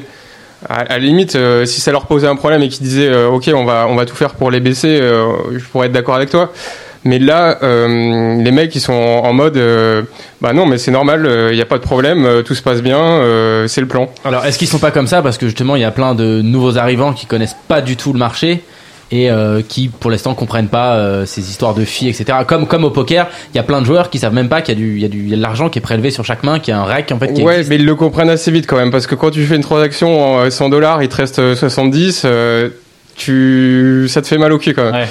Euh, et donc ils le comprennent assez vite et ça donne une assez mauvaise im- image de Bitcoin euh, parce que le premier contact que les gens ont, peut-être qu'on leur avait vendu que c'était une monnaie euh, qui est en dehors du système ban- bancaire et donc du coup ils se disaient il y a bah du coup je vais plus me faire arnaquer, Il y a pas de arnaquer avec taxe, il y les a pas de prix. prélèvement, il a pas tout ça. Bah du coup il- ça leur fait un choc quand même. Et, Et, si et- tu veux, euh, pardon. Ouais, et donc en fait, c'est il y a eu euh, toute une histoire, une très longue histoire euh, qui a duré plusieurs années, un débat avec euh, des gens qui voulaient augmenter la taille des blocs. Parce qu'en fait, une blockchain, c'est juste euh, des blocs de transactions qui, qui se Qu'est-ce mettent. qu'une blockchain c'est des blocs de transactions qui se mettent les, les uns à la suite des autres. Et dans Bitcoin, les blocs sont limités à un méga. Et il y a des gens qui, qui disaient il faut augmenter euh, ce nombre de blocs pour pouvoir mettre un, plus de transactions par bloc. Et réduire les frais du. Et donc qu'on va réduire parler les frais. de- on va parler de Roger là, c'est ça? Exactement, j'y viens. On va parler de Roger. Euh, et, et, et donc, il y, avait. Attends, quoi, pardon? Non, Big Roger, non, c'est pas, c'est pas le même. Donc, il y avait des gens qui voulaient augmenter les, blocs pour réduire les, fees, et ceux qui avaient le contrôle, on va dire, du développement de, Bitcoin avaient pas cette vision-là du tout. Eux, ils veulent euh, une évolution du protocole qui se fasse par euh, couche protocolaire, avec euh, une couche basse du protocole, donc qui est le Bitcoin qu'on connaît aujourd'hui, qui garde des blocs petits et donc des frais élevés et construire par-dessus des d'autres couches qui, qui permettent d'avoir des frais plus faibles. Et donc il y avait deux euh, visions opposées qui, qui sont affrontées pendant deux ans. C'était assez toxique comme atmosphère. Parce que juste, juste avant d'arriver sur, le, sur, le, sur la fork, mais quand tu parles de l'équipe, euh, on, parce que le créateur du, du Bitcoin, donc euh, Satoshi, Satoshi, ouais. Satoshi, euh, d'où personne ne sait qui c'est à part toi, bien, enfin vous, vous savez qui c'est. J'ai juste une idée, mais Mais euh, tu vas nous donner. Mais en gros, là, quand tu parles de l'équipe, c'est qui du coup? C'est des gens qui s'appellent Bitcoin Core. Enfin, c'est en, en gros un projet open source qui sur GitHub. En fait, les développeurs dans l'open source, ils vont souvent sur GitHub parce que c'est un site qui, qui facilite les, euh, Les échanges. les, les échanges. euh, Les, enfin, je, je, je suis pas développeur, donc je vais employer des mots qui sont pas forcément précis. Mais en, en gros, GitHub, ça permet à un projet open, à- aux, aux développeurs de se organiser en communauté et de et de gérer les, les modifications. Donc il y a un, repo GitHub qui s'appelle Bitcoin Core et c'est là, en gros, c'est là où est le protocole Bitcoin. C'est sur, euh, c'est sur GitHub qui ça s'appelle Bitcoin Core. Et donc c'est des gens qui ont le contrôle de, de ce de, ce repo, euh, qui euh, qui ont une vision et qui excommunient les gens qui n'ont pas la même vision qu'eux. Et euh, en gros, c'est un peu, pour moi, en tout cas, c'est. On sent, on sent le mec qui est pas pro. Non, je, je, sais, je pas forcément. Ouais. Et donc, il- il- parce que c'est quand même assez. Enfin, c'est un enjeu très important. Le- le- L'évolution du, du protocole Bitcoin, c'est un enjeu énorme, euh, même pour l'humanité. Je vais être un Oui, peu, non, mais- un, non, un mais peu je- grandiloquent, mais Je si on part du principe que, que Bitcoin sera une composante importante du système monétaire euh, de 2050, euh, si vous contrôlez Bitcoin aujourd'hui, vous avez un pouvoir assez important. Là, vas-y, vas-y, finis, je, te coupe. Et, et- et donc, euh, il y, a des luttes de pouvoir. à- de, si on regarde la façade, les gens ils vont expliquer que c'est des, c'est pour des visions technologiques, c'est pour des divergences technologiques, mais il y a quand même du pouvoir derrière. Faut pas forcément croire tout ce que disent les gens. Il y a souvent des, des arrière-pensées. C'est là où on passe, on passe de la technologie à la politique limite. euh, Ouais, bah, de toute façon, les, ouais. les cryptos, c'est à la fois technologique et à la fois politique, parce que ça aura forcément des, des, impacts implications. euh, politique, c'est comme l'imprimerie. L'imprimerie, c'était une technologie qui a eu d'énormes impacts politiques parce qu'elle a permis de diffuser le, le- le savoir. Là, juste avant, on parlait des médias mainstream, et dans les médias mainstream, la plupart du temps, il y a une chose qui revient sur le Bitcoin, c'est qu'en gros, le Bitcoin, on parlait tout à l'heure, n'appartient pas à une banque centrale, et en gros, c'est tous les détenteurs de Bitcoin qui sont euh, qui font le, le réseau. Mhm. Et là, tu nous dis qu'il y a un petit groupe, en gros, de personnes qui gèrent un petit peu ça au-dessus. Ouais. Euh, Ah, mais ils gèrent la technologie en fait. Ils gèrent pas. Oui, mais au les- final, c'est la, techno la technologie, c'est ce qu'il y a de plus important dans, en le fait, projet, quoi. pour faire un parallèle qui soit facile peut-être à comprendre et que, que quelqu'un me corrige si, si je dis une bêtise, mais l'idée d'un processus euh, open source, ça serait comme si des chirurgiens se, se réunissaient et partageaient leur savoir sur comment faire une opération à corps ouvert, que tout le monde puisse participer dans, dans un but euh, que tout le monde progresse en fait. Et, et donc, si tu veux, il y avait euh, deux camps qui se qui disaient bah, pour faire la meilleure opération à corps ouvert, nous on pense qu'il faut faire comme ça, et, et l'autre groupe pensait qu'il fallait faire comme ça. Et, et en fait, c'était parti d'un bon sentiment pour pouvoir faire ça de la meilleure manière possible. Et en fait, c'est parti dans une lutte de pouvoir où le groupe qui, qui, qui va réussir à s'imposer va avoir un peu le, Le la main monopole, mise sur les opérations à cœur ouvert. Quoi. Et du coup, qu'est-ce qui s'est passé alors, Vito? Alors du coup, il y a, les gens ont débattu euh, pendant deux ans, ils sont insultés, enfin des gens qui étaient amis sont mis à s'insulter. Il y a, il y a vraiment deux factions irréconciliables qui sont créées. C'est l'esprit poker, comme dans les chats poker, c'est pareil. C'est un peu ça, ouais. Même c'était peut-être même pire que ça. Et euh, et au bout d'un moment, euh, il y a euh, il y a Bitcoin Core en gros qui est- qui a un peu gagné la partie. Ils ont réussi à, À les éjecter euh, à, à avoir la communauté derrière eux. Euh, c'est- les, C'était à peu près du 80-20%. Il y avait euh, Bitcoin Core qui avait 80% de la communauté derrière. Et euh, donc les, ceux qui étaient pour augmenter la taille des blocs, ils se sont dit bon ben on va euh, on va faire notre projet quand même parce que ça serait trop dommage si euh, si ça se faisait pas. Si on a raison, ça serait dommage de ne pas tenter le truc. Et si on a raison que la voie euh, qui est suivie c'est une mauvaise voie, ben il faut vraiment qu'on propose un truc. Et donc il y a eu un fork en été 2017 qui euh, Bit- c'est là où est né Bitcoin Cash. Alors du coup, concrètement, la- le, le fork, en fait, du coup, comment ça se passe? En gros, Bitcoin, c'est un réseau peer-to-peer où il y a des nœuds. Donc, un nœud, en fait, c'est juste un ordinateur qui fait tourner le logiciel euh, Bitcoin Core. Euh, et en fait, ces nœuds, ils parlent le même langage, c'est-à-dire ils ont le même proto ils, font tourner le même protocole. Ils se comprennent les uns avec les autres. C'est comme BitTorrent en gros. En gros, ouais. C'est du peer-to-peer. Et en fait, il suffit que il y a, il il y a un sous-ensemble des nœuds qui se mettent d'accord pour changer un paramètre du protocole au même moment. Qui parle Par un, un autre, un langage. autre Voilà, langage. il crée un autre protocole qui sera incompatible avec le protocole euh, initial. Et euh, du coup, ça crée deux réseaux différents. Une nouvelle chaîne. Voilà, une une nouvelle chaîne. En fait, une blockchain, elle est entretenue sur un réseau. Et, et quand tu crées un deuxième réseau, tu as une autre blockchain parce que tu as des règles qui sont incompatibles. Donc, du coup, tu as des transactions qui divergent. Et donc, tu, du coup, tu as, deux, en gros, deux historiques de transactions qui, très rapidement, à partir du moment où il y a le sous-ensemble de nœuds qui, qui Qui sont plus de écrits dans le même livre, en gros. voilà, et donc du coup, tu as une divergence. Et donc, ceux qui avaient des bitcoins avant le fork, ils ont des bitcoins. Enfin, ils ont, ils ont des, des tokens sur les, les, les, les deux chaînes. Ça split, ça split leur, leur bitcoin. Ouais, Est-ce que ça se partage leur bitcoin Non, ou ça te crée un ça nouveau crée un nouveau. Un nouveau. Tu gardes tes anciens Et t'as bitcoins et t'as le nouveau token. et tu as des bitcoins cash. Donc, tu peux En voir ça un peu comme un dividende. En gros, si tu as une action, euh, à telle date, tu, reçois un peu, un peu plus euh, d'argent. Mais là, c'est un dividende qui est un peu spécial parce que du coup, tu as, un token, enfin, t'as- tu gardes tes bitcoins initiaux et tu as, un, un token d'une nouvelle blockchain. Et donc voilà, moi je pense que Bitcoin Cash a un assez gros potentiel. Euh, tu Bah, parlais, ça, ça s'est prouvé d'ailleurs juste par l'augmentation de. ça se porte plutôt bien ces jours-ci, ouais. Et enfin, aujourd'hui, le cours est à peu près 19% de Bitcoin. Et euh, j'espère que ça va, ça va augmenter. En tout cas, euh, pour moi, le, le, le futur, c'est des, des transactions où, y a- où tu payes pas beaucoup de frais. C'est pas possible d'avoir une transaction où tu payes 30 dollars. Euh, Et avec Bitcoin Cash, du coup, c'est le cas maintenant. avec de- Bitcoin Cash, tu payes quel- quelques centimes de transaction. Et alors juste, on, on parlait de Roger, Ro- Roger Ver. Roger Ver Roger Ver, c'est donc le créateur du, bit- du projet Non, Bitcoin c'est pas vraiment le créateur. En fait, les créateurs, c'est vraiment un projet euh, communautaire à la base. euh, Comme C'est parce que comme c'est le Bitcoin. plus, c'est le plus euh, Bah, c'est médiatique l'initiateur. ou le ouais, plus, c'est euh, c'est quelqu'un de médiatique qui aime bien parler euh, devant les médias, sur les réseaux sociaux. Euh, il a toujours défendu la, la position d'augmenter la taille des blocs. Et quand Bitcoin Cash s'est créé, il s'est rangé. euh, ben, il, il a soutenu cette, euh, cette initiative.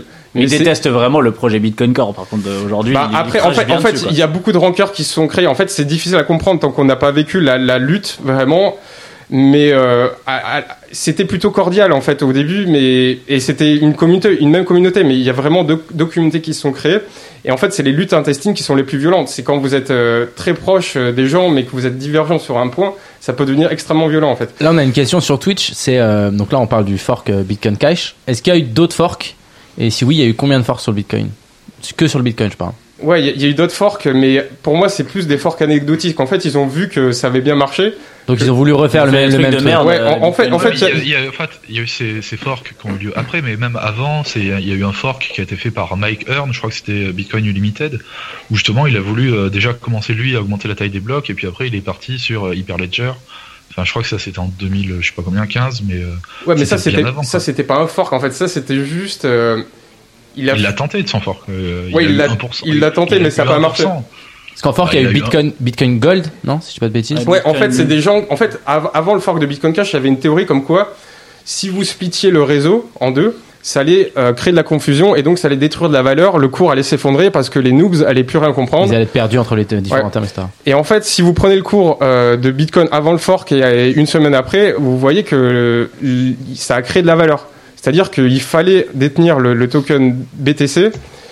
Euh, en fait, je, je, je me rappelle plus des prix exacts, mais je veux dire n'importe Ah, quoi. c'était cet été justement le, Ouais. le fork où ça s'est bah, ça s'est cassé la gueule parce que tout le monde a eu peur. Justement Ouais. pour le, la fork Bitcoin Cash, c'est là où il y a eu un énorme un Bah, énorme dump. Ça, ça dépend. Le euh, premier route, c'était à 2800 2800 dollars euh, le premier route quand il y a eu le fork Bitcoin Cash. Et Bitcoin Cash, il a été pricé à, je sais pas, entre 10 et 20%. euh. ouais, en- Ça, c'est- ouais, Mais en gros, vous gagnez de l'argent si vous déteniez les, les bitcoins. euh, après, vous additionnez les bitcoins et les bitcoin cash, vous aviez plus d'argent. Donc en fait, contrairement aux attentes de beaucoup de personnes, ça a créé de la valeur. C'est- tu te réveillais le lendemain en fait, t'avais plus d'argent en fait. C'est ça, ouais. Donc au final, t'étais content. Euh, et il y a des gens qui, qui, ont, qui ont vu ça et qui se sont dit bon bah ok, on va on va faire des forks alors puisque ça crée de l'argent, on va en faire. Et, et du coup, il y a Bitcoin Gold qui euh, se proposait de changer l'algorithme de, de proof of work, qui est donc l'algorithme de consensus qui permet à, à tous les nœuds du réseau d'avoir la même blockchain. euh, d'être d'accord parce que du coup il faut quand vous avez un réseau peer-to-peer il faut que les, les nœuds se coordonnent et qu'ils se mettent d'accord sur la même version des données et c'est l'algorithme de proof of work qui permet ça et, euh, et, et du coup, Bitcoin Gold, ça, ça a changé l'algorithme de consensus. Mais pour moi, c'est plus une initiative de mecs qui ont pro- qui sont mis derrière Bitcoin, enfin qui ont profité de Bitcoin Cash et qui ont voulu faire leur, leur buzz. C'est une opportunité qu'ils ont saisie, quoi. Voilà, ouais. C'est pas autant Bitcoin Cash, a pas un avait- projet derrière. autant Bitcoin Cash, avait une- un vrai historique, autant Bitcoin Gold, c'est un peu du bullshit pour moi. Et après, il y a eu d'autres. Enfin, après, il y a l'histoire de Segwit 2x qui est un peu compliquée, mais euh, C'est quoi C'est des langages en fait, c'est ça? Segwit 2x, on, en, on en a parlé pas mal. Ouais, Legacy. C'est vrai qu'on en a beaucoup parlé, mais c'est quoi en, en fait, à la base, Ah là, on arrive dans les trucs techniques. euh, là, c'est un peu technique. C'est pas grave. Mais C'est pas grave, faut, qu'on y rentre aussi un petit peu. Ok, en fait, donc il y avait le, le, il dit non, le, le il- technique. il y avait le blocage depuis un an et demi euh, entre Bitcoin Core et, les autres. Et en fait, Bitcoin Core, ils avaient proposé une, optimisation du protocole qui s'appelle Segwit. Et en fait, Segwit n'était pas, accepté euh, parce que euh, les mineurs bloquaient en gros. Les mineurs voulaient des plus gros blocs. Enfin, c'est compliqué de savoir pourquoi ils bloquaient, mais en tout cas, ils acceptaient pas Segwit.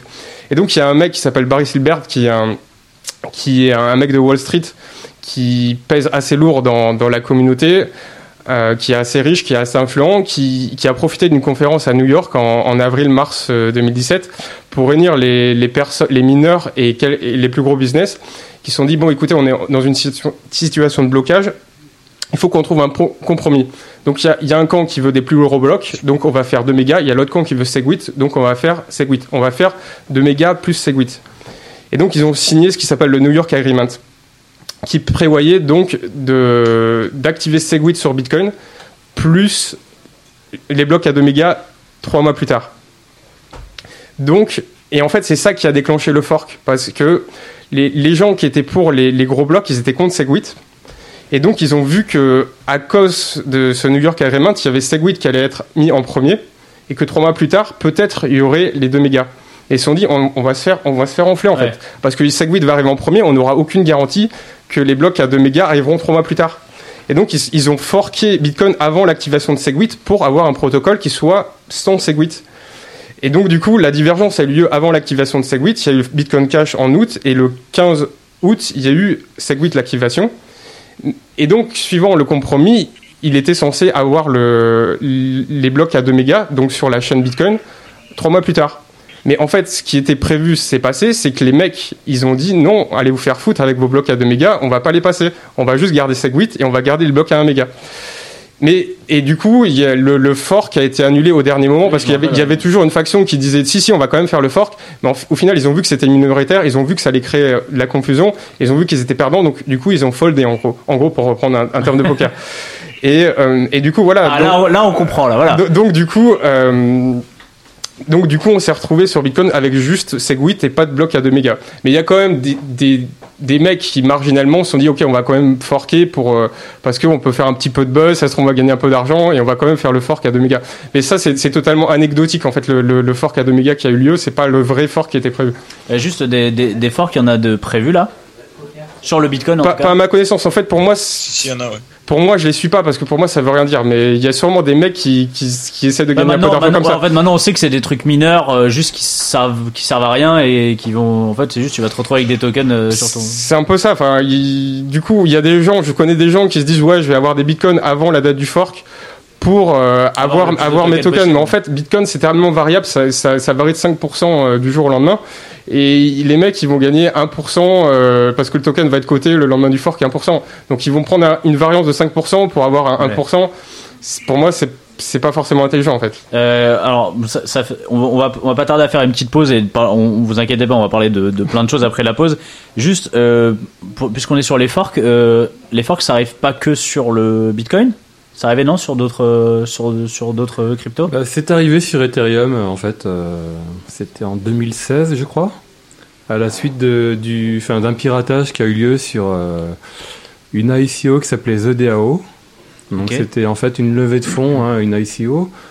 Et euh, l'idée c'était de constituer un fonds en fait en d'investissement où les, les décisions d'investissement euh, devaient être prises en fait avec un- une votation donc des, des actionnaires.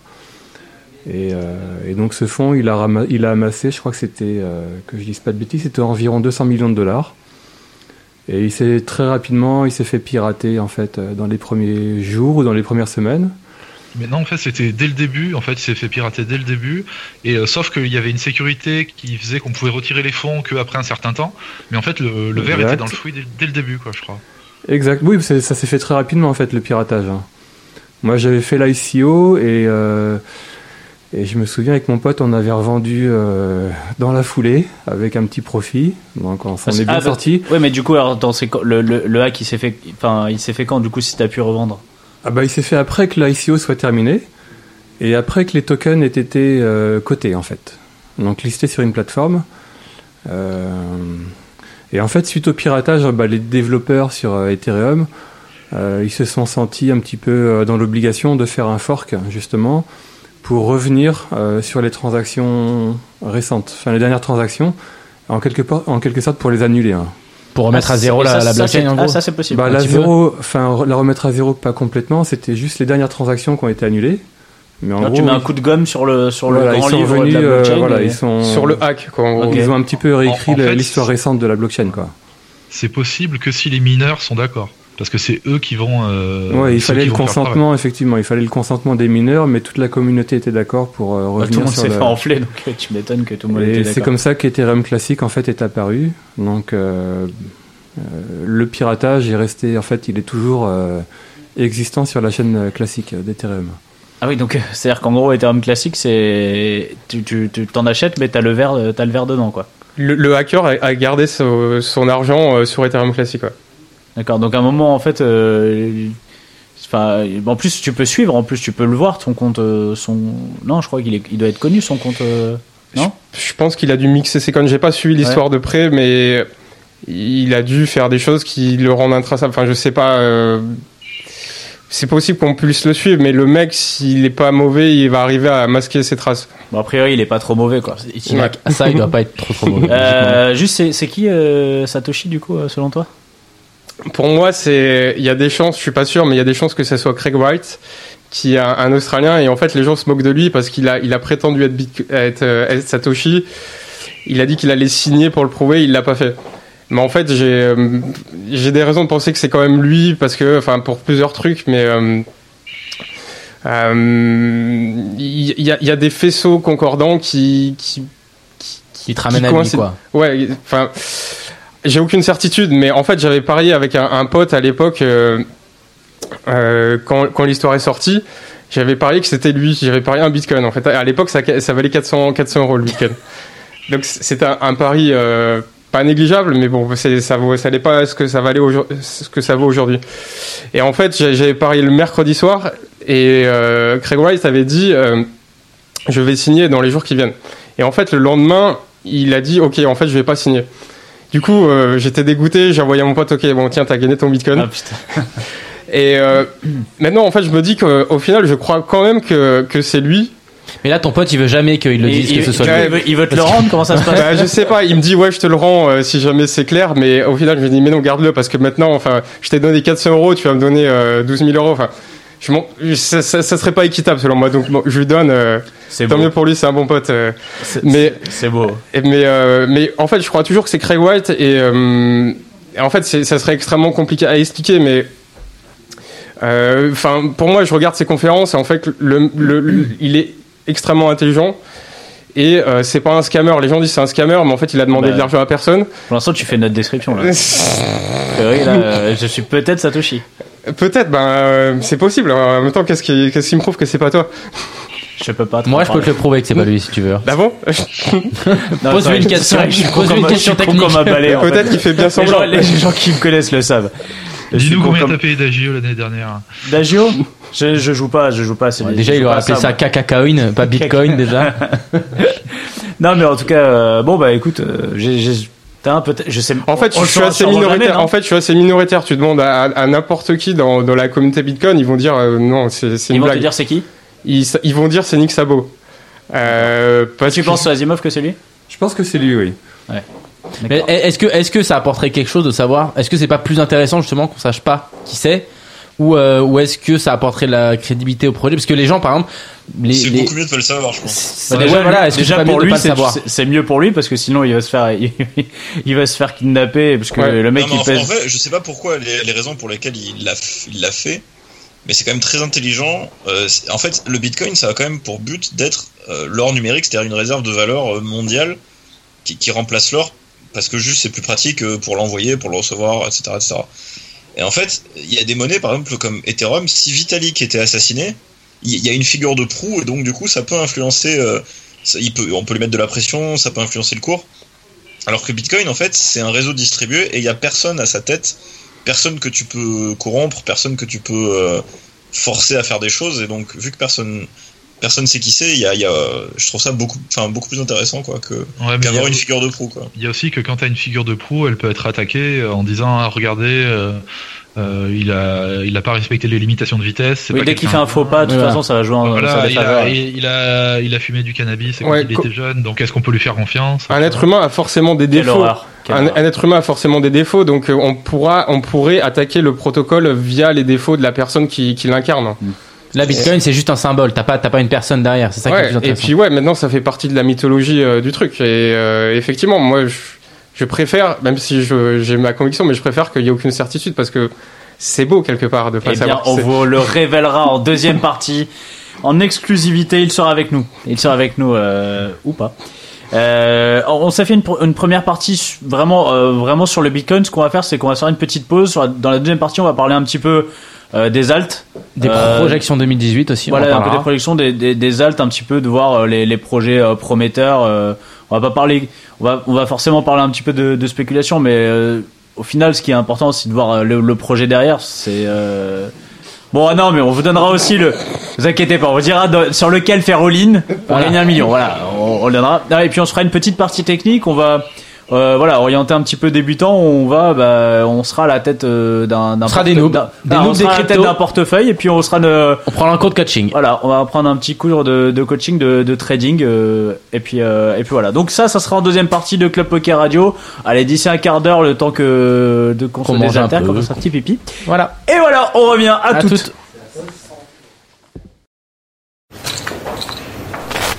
Augmentation des blindes.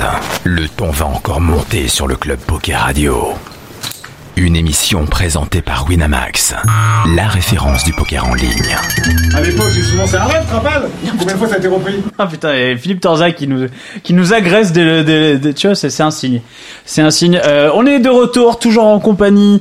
Alors d'Azimov, de Vito, de Bishop et Dorine. Vous êtes là les les londoniens, les les Skype, Les, les, euh, les Li- Lyonnais en l'occurrence. Lyonnais.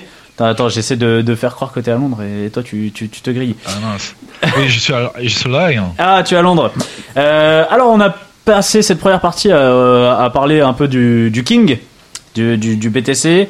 Euh, on va parler un petit peu de, du reste du monde, un petit peu de- du reste de la, de la, de la population euh, crypto-monnaie, des alts. Euh, alors on va, on va un petit peu. euh, on- ce qui est important, c'est de, de. On parlait de technologie. On va un petit peu euh, diviser euh, alors les alts. euh, le bit, le Bitcoin, c'est quoi? C'est un protocole? C'est une plateforme? Ouais, pour moi, c'est plutôt un protocole. C'est un protocole. Ethereum aussi? Enfin, tout est un protocole au final. Fondamentalement, ouais, c'est des- les blockchains, c'est des protocoles. Alors, le blockchain sert à en, la, fait, en fait, au la- projet. le- les blockchains, c'est la sortie du protocole. Enfin, l'output du protocole, c'est la blockchain. Ah, tu perds pas de temps. hein. Tu perds pas de temps. Euh, on va, on va, on, va prendre un petit peu les, les, en gros les 10 principales. euh, euh, Enfin, en gros, les, les, les Le top 10 crypto, le, quoi, top gros. 10 de- qu'on peut trouver sur, sur Co- CoinMarketCap. Euh, le troisième, bah, celui qui fait beaucoup parler en ce moment, c'est le Ripple. Euh, alors, dès que t'as un mec qui connaît pas trop les cryptos, qui te, qui vient d'arriver dedans, il te dit, il parle du Ripple. Ah, c'est ça. Ah, J'ai mis dans le Ripple. C'est- suis- assez mauvais signe en général. Je- Il y a une J'ai grosse fait hype. x10. euh, Il y a une énorme hype depuis Il un mois. cher. pourquoi, pourquoi, pourquoi ce Ripple est à si mauvaise réputation chez, euh, chez comme ça, chez les fans, enfin, c'est les, les, les, les anciens de. de- C'est- pas game. une crypto-monnaie déjà. C'est-à-dire? Bah, si tu veux, ça a été créé euh, par un consortium de banques qui, qui contrôle 60% des tokens. Donc il n'y a aucune décentralisation. C'est complètement à l'encontre des valeurs euh, euh, du, du- de- des crypto-monnaies qui sont censées permettre aux gens de d'échanger de la valeur de manière décentralisée. Et là, c'est pas le cas en fait. C'est ça d'ailleurs, ça n'a même pas été créé pour ça au final. Ça a été créé pourquoi Ça, ça a créé pour permettre euh, aux institutions bancaires de transacter entre, entre elles euh, d'une manière plus rapide que, que, que ce qui existe actuellement. À la limite, Que c'était pas pour nous. Quoi. Bah, en fait, le problème, c'est que ça, c'est le gros débat, c'est que euh, pour l'instant, les, les sociétés investissent dans la société Ripple. Et toi, ce que tu achètes, c'est le token Ripple qui euh, a de fortes chances de servir absolument à rien, en fait. Fait, tu achètes une... c'est comme si tu achetais une action au final. C'est pas. Euh, non, parce que ça te donne aucun droit de vote, ça te donne, euh, ça te donne aucun dividende, quoi. Ok. Ouais, puis si, si à un moment ils ont envie de multiplier par 10 le nombre de tokens, bah, ils peuvent le faire, ils font ce qu'ils veulent. C'est-à-dire que le, euh, il y a les, euh, les, les- ceux qui ont fondé la société, ils ont eu 20% chacun des tokens. La société elle-même, elle a à avoir euh, 60%. Donc ils ont dû libérer pour l'instant, je crois, 10%, je sais plus. Et euh, donc déjà tous les tokens sont appartiennent à, à, à trois personnes. Et, euh, et le protocole en lui-même, ils font ce qu'ils veulent, quoi. C'est, ils ont, ils ont besoin de concerter personne pour, pour le modifier. Mais du coup, c'est c'est- quand même euh, assez risqué, non pas que pour les pour les, les gens qui ont du Ripple, ça peut être aussi risqué pour euh, pour l'économie entière de, de- de- des crypto-monnaies, non? Bah ça peut donner.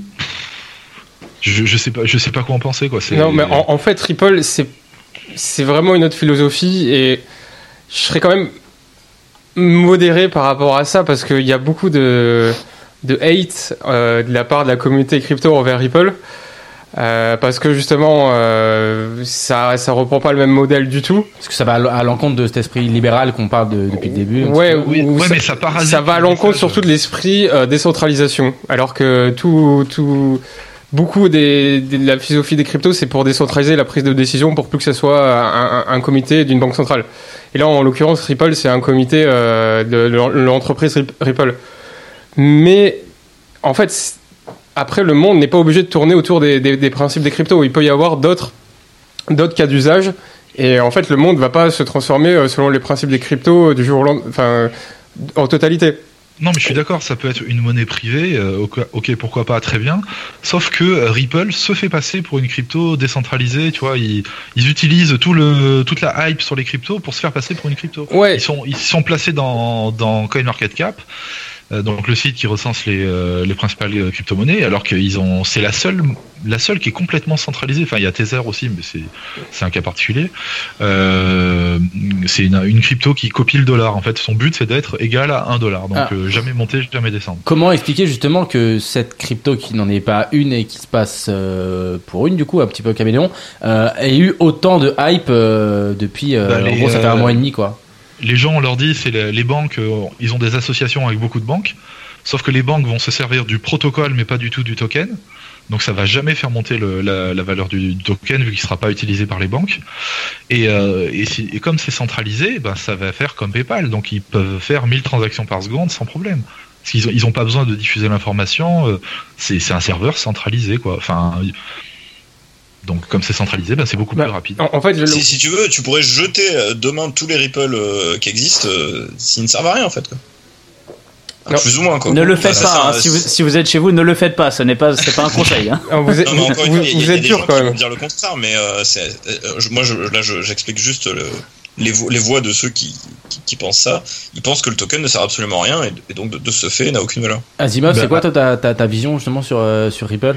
Hum, J'ai pas trop fait de recherche sur Ripple, alors. euh, T'as pas d'avis t'as souvent, pas sur- call. Tu l'as là-dessus pas souvent call le Ripple, non? Ah non, Ripple. euh, Jamais. J'ai de mauvaises expériences avec Ripple, donc. euh, D'accord.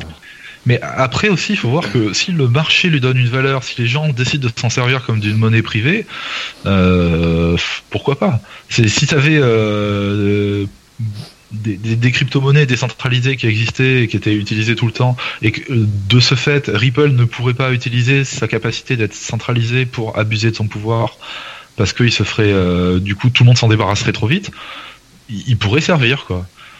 Donc euh, pour, pour moi, on peut pas dire qu'il sert à rien, En- mais euh, En fait, le but de Ripple, c'est d'améliorer le système bancaire. Et euh, pour la faire simple, le but des cryptos, c'est de remplacer le système bancaire. Donc en fait, Ripple, si ça marche et c'est adopté, ça sera adopté par les banques et ça leur permettra d'être un peu plus efficientes. Ce serait une évolution de ce qui existe à l'heure actuelle, mais pas Voilà, une ce transformation. ce sera une évolution à la marge, ouais. Ce sera une évolution, mais pas une révolution. Et les cryptos, possiblement, ça peut remplacer le système bancaire. On nous demande si, euh, si tu étais pour les méchants dans les films, Vito. Et c'est- on, après, on nous demande est-ce que quand tu regardes Star Wars, tu es pour Dark Vador Bah, j'aime bien Dark Vador, ouais, mais euh, non, mais je sais pas, je suis peut-être. Après, Dark Vador, voilà, le mec, est, voilà, il faut savoir, faut le comprendre. Mais en fait, j'ai vu juste est- la première trilogie, donc je, je connais pas son historique euh, et je suis plutôt indulgent avec les gens. Enfin, j'essaie de comprendre d'où ils viennent. Ok. Mais euh, Tant que ça reste à Dark Vador, tu vas pas sur des trucs un peu plus.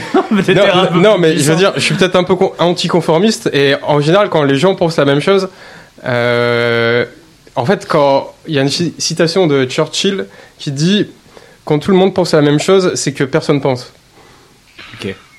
Je la ressortirai. euh, Bah, pour le coup, tout le monde aime Dark Vador de toute façon. Euh, bon, on a fait un petit peu le, le, le, Le tour du- le, le tour du Ripple, en du tout cas. cripple, enfin, comme dirait Bishop. Hein. euh, le, le Cripple, euh, le Ripple. Euh, ensuite vient le, B- le, bah, le Bitcoin Cash. On en a parlé. euh, il est il est quatrième euh, sur euh, CoinMarketCap. Euh, bon. on Bah, vous connaissez mon avis, ouais, bah, Victor- je- je suis plutôt pour. J'adore, le- donc c'est a priori. Ouais, donc euh, bon. Euh, Non, mais Bah, Bitcoin, Bitcoin Cash, enfin, il y a quand même des, des problèmes qui ont été réglés par euh, Segwit, donc ils sont réglés sur Bitcoin, mais qui sont pas réglés sur Bitcoin Cash. Donc ça fait que sur Segwit, tu peux utiliser des, des surcouches pour faire des, des choses de façon beaucoup plus facile. Tu peux travailler off-chain, c'est-à-dire des, des gens peuvent ouvrir un canal, de paiement euh, sur Bitcoin entre, euh, entre deux personnes, et euh, ensuite tous ceux qui ont ouvert des canaux peuvent échanger entre eux sans que ça passe par la blockchain. Donc c'est complètement anonyme, c'est très très rapide et il y a pratiquement aucun frais. Ça va coûter aussi cher que d'envoyer de, la messagerie instantanée, quoi. Donc ça, ça coûte des fractions de centimes. Et et ça permet aussi de, bloquer des bitcoins pour euh, les utiliser sur des blockchains qui vont permettre d'utiliser des smart contracts, c'est-à-dire ce qu'on utilise sur Ethereum. Donc euh, d'utiliser des bitcoins de façon beaucoup plus fine. Et, ça, pour l'instant, Bitcoin Cash ne le permet pas. Et bah, pour moi, c'est, quand même dommage, quoi. Ouais, Bi- Bishop parle d'un bug qui s'appelle le, bug de la malléabilité. Et en fait, Segwit, une des, raisons d'être de Segwit, c'est pour euh, fixer ce bug, pour le corriger. Mais en fait, Segwit, c'est pas la, la- la seule manière de le corriger. Et c'est juste que Bitcoin Cash, il pense pas que c'est une priorité de le corriger. Euh, On sent que voilà, il y a un peu le consensus ici. J'ai un peu peur qu'il y ait une fork, une deuxième fork. Hein, au Non, mais du coup, leur, leur priorité, leur priorité à, à Bitcoin Cash, c'est quoi alors? Est-ce qu'ils développent quoi bah, c'est de scaler on-chain. De scaler on-chain, mais il faut qu'ils font 8 mégas et puis ils doublent, ils doublent. Mais pour l'instant, ils sont en train de développer quoi C'est quoi leur projet Scaler, scaler Ça y est, on-chain, les- les- gars- les gars oublient qu'on est là, et ça y je vais est, ils sont- Ouais, je vais voir si un petit peu j'ai pigé. Quand tu dis scaler on-chain, il parlait de 8 mégas, c'est augmenter encore une fois la taille des blocs, c'est ça là en fait, le scaling, c'est le passage à l'é- à l'échelle, c'est comment augmenter le nombre de transactions par seconde. Euh, et c'est un problème que se posent les ingénieurs quand ils construisent un système, c'est comment faire en sorte que le système il puisse euh, monter en capacité.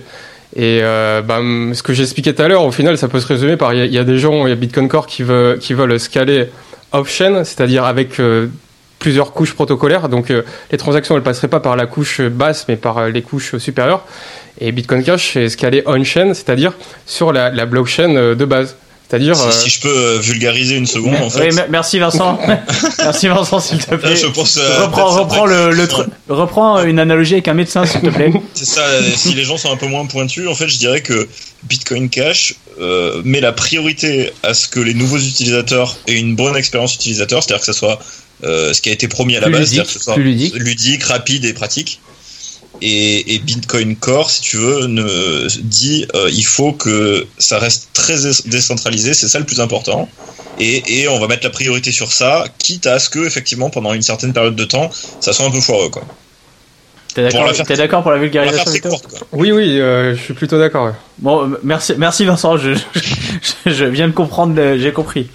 Même si euh, je fais peut-être. En, semblant en de fait, ils ont un petit peu l'esprit de les Bitcoin Core. C'est en gros, c'est des puristes et ils veulent, euh, ils ont leur esprit de base. Ils veulent pas en sortir. Et ils Mais sont le pas, lance pas, le lance pas sur des sujets comme ça. Attends, Non, pour mais- moi, les en- puristes, en- en- pour moi, puriste, c'est Bitcoin Cash parce que vous prenez le, le, le white paper de Bitcoin qui explique le fonctionnement de Bitcoin que Satoshi Nakamoto a posté en 2009. Alors le white paper, pour ceux qui le, comprennent pas, en le gros, livre blanc, c'est euh, voilà. Bah, c'est le cahier des charges, quoi. en Ouais, le- quand tu lances ton projet, c'est la c'est une description du protocole qui est pas hyper technique. C'est un peu technique, mais on va dire euh, quelqu'un qui a un minimum de background peut le comprendre.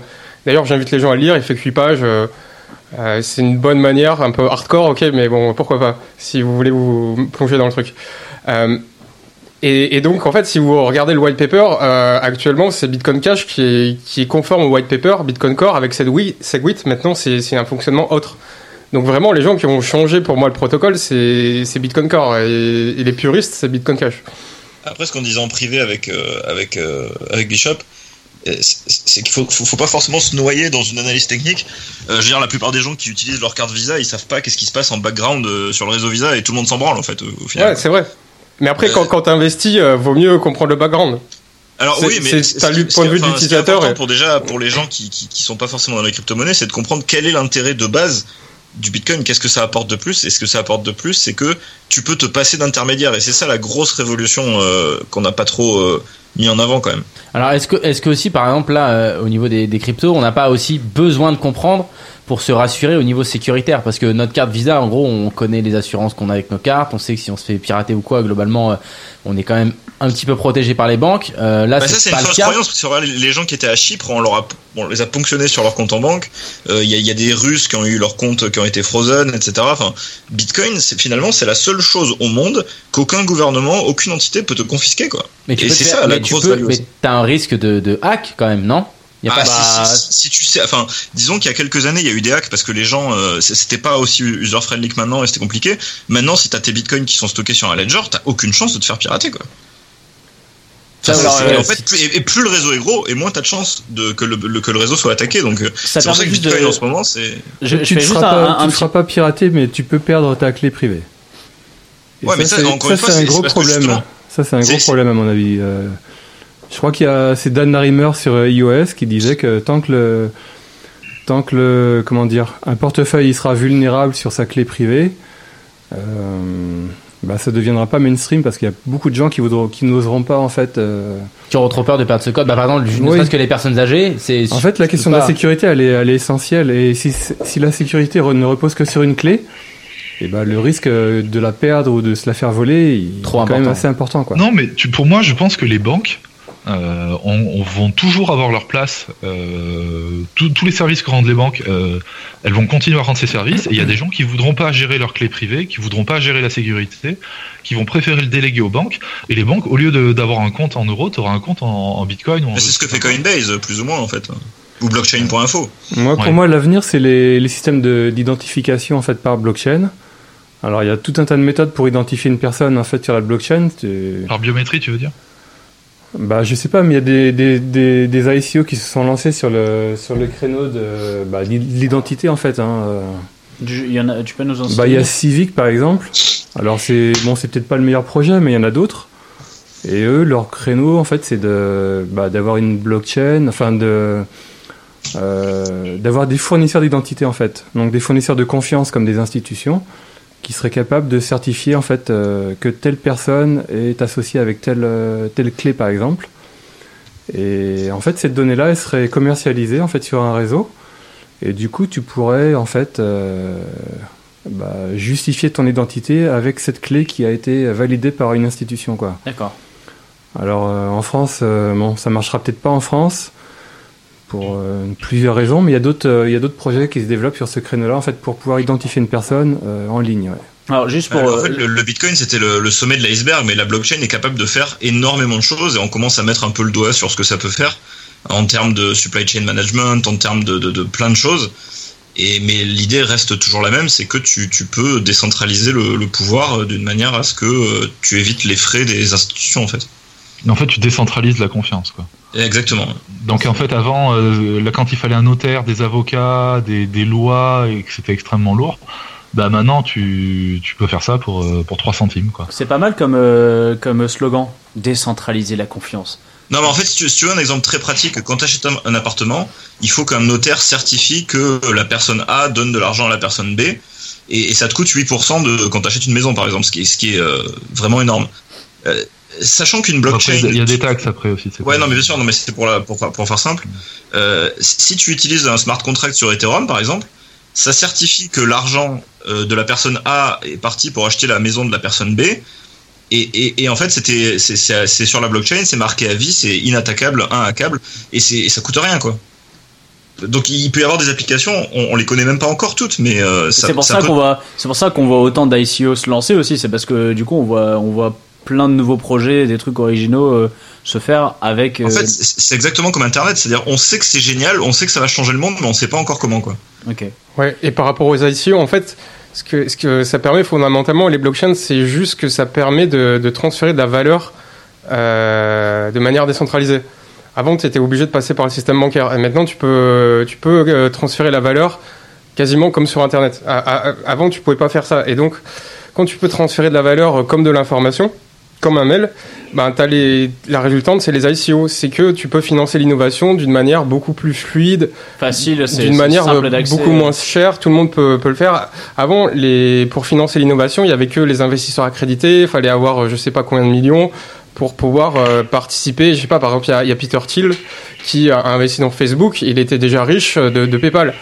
Euh, et il a, il a pu participer à, il a eu la chance d'avoir l'opportunité d'investir en Facebook et c'était réservé que, qu'aux qui étaient déjà riches. Avec, euh, avec les ICO, tout le monde peut investir dans, dans, dans le nouveau Facebook. En fait, est-ce que les, IC les les ICO, c'est l'évolution du crowdfunding? Parce que Ouais. depuis, depuis un moment, on connaît tous le crowdfunding, c'est c'est rentré dans les mœurs. Ouais, mais le crowdfunding, c'est un peu du bullshit pour moi. C'est-à-dire que les, les- il y a Il y, a- il y a quand même plein de projets intéressants qui ont été financés via le crowdfunding. Ouais, il y mais a eu par des exemple, scams O- aussi, mais il n'y a pas ça. Oculus, mais je dis pas que c'est des scams, mais par exemple, Oculus, euh, Oculus, euh, je sais plus quoi, Rift. Rift, euh, voilà, c'était la, la réalité virtuelle. C'est un truc qui a cartonné. Les mecs qui ont financé le, le projet, ils ont eu un casque de réalité virtuelle en récompense. Donc, euh, ok, c'est cool d'avoir un casque de réalité virtuelle, sauf que ils, ont pas du pas tout de bénéficié part de la société, Ils, guillemets, voilà, ils de ont pas du tout. ou- Le, le crowdfunding, les plateformes comme Kickstarter ou Indiego, euh, c'est euh, des. Tu achètes en, en pré en prévente le produit, mais tu as pas du tout une part d'action. Tu participes pas du tout à l'upside de la société. Avec les ICO, tu participes à l'upside de la société. Et Et donc, part du- de la société en fait. Ouais. C'est un peu Ah, plus compliqué parce que c'est pas vraiment des actions. Enfin, il y a un débat autour de ce qui fait la valeur tu du token. acteur en tout cas de la société. En tout cas, tu, le, au projet. le, le, le ratio risk-reward est, est pas du tout le même. Tu participes à du crowdfunding sur Kickstarter, euh, tu fais limite un don. Euh, sur une ICO, tu peux gagner beaucoup d'argent. L'actionnaire. Il y a un truc aussi qu'on a oublié de, de préciser, c'est que euh, la blockchain essaie aussi de rendre des choses qui sont illiquides liquides. Et idéalement, ça pourrait faire que dans un avenir plus ou moins proche, tu pourrais payer ton pain avec une fraction d'action Apple, par exemple. Ce qui n'est pas possible pour l'instant, en fait. Ouais. Ça, ça- ok. Même, oui. un, Ouais, même- non, c'est- même un, un panier, un panier, de- toi, un indice sur le, sur le CAC 40 ou je sais pas quoi. Ouais, euh, ou même euh, un, un- je sais pas, un, un millième de pourcent de d'une œuvre d'art, quoi. En fait, tout, tout devient. En fait, Tout on- devient euh, on- monnaie d'échange. Ouais, on en mais- revient limite, enfin, pour euh, simplifier total, comme si c'était du troc pur, quoi. C'est-à-dire en que tout fait, deviendrait. euh, Non, c'est pas ça? Pour, pour te prendre un exemple très simple, il y a une société qui veut faire ça. euh, en gros, tu prends une, les, les œuvres d'art, c'est très rentable comme investissement, mais c'est pareil, c'est- beaucoup trop cher pour la plupart des gens. Donc, il y a une société qui dit, bah, par exemple, on va prendre une œuvre d'art qui coûte un million d'euros. Et on va la mettre en plein de petites parts. On va dire qu'elle coûte un million de tokens. Donc, dès qu'elle est louée eh ben l'argent est divisé en, euh, à la proportionnelle parmi les gens qui ont des tokens, et si elle est vendue, l'argent est splitté entre les gens qui ont les tokens. Donc tu peux te permettre d'investir 2 euros dans une œuvre d'art si tu veux. Et en plus, tu peux payer avec. Ah ok ouais. Mais sinon, pour reprendre sur les ICO, euh, c'est comme si par exemple, tu as une société qui, on va dire La Poste, euh, veut faire une ICO. euh, concrètement, en fait, elle, euh, c'est comme si elle disait, ben, je vais émettre euh, un milliard de timbres qui ont tous la même valeur, mais cette valeur, c'est un timbre. Et euh, il y aura jamais plus de timbres que, que c'est un milliard. Et euh, tous ceux qui voudront se servir de mes services, euh, ils vont devoir euh, utiliser ces timbres-là. Et les timbres, la seule manière d'en avoir, c'est de les acheter aux personnes qui les ont déjà. Donc, si le service de la Poste euh, prend beaucoup d'ampleur et que tout le monde utilise pour euh, 500 euros de, de timbres par an, tu vois, en moyenne en comptant les sociétés, du coup, le timbre va prendre beaucoup de valeur.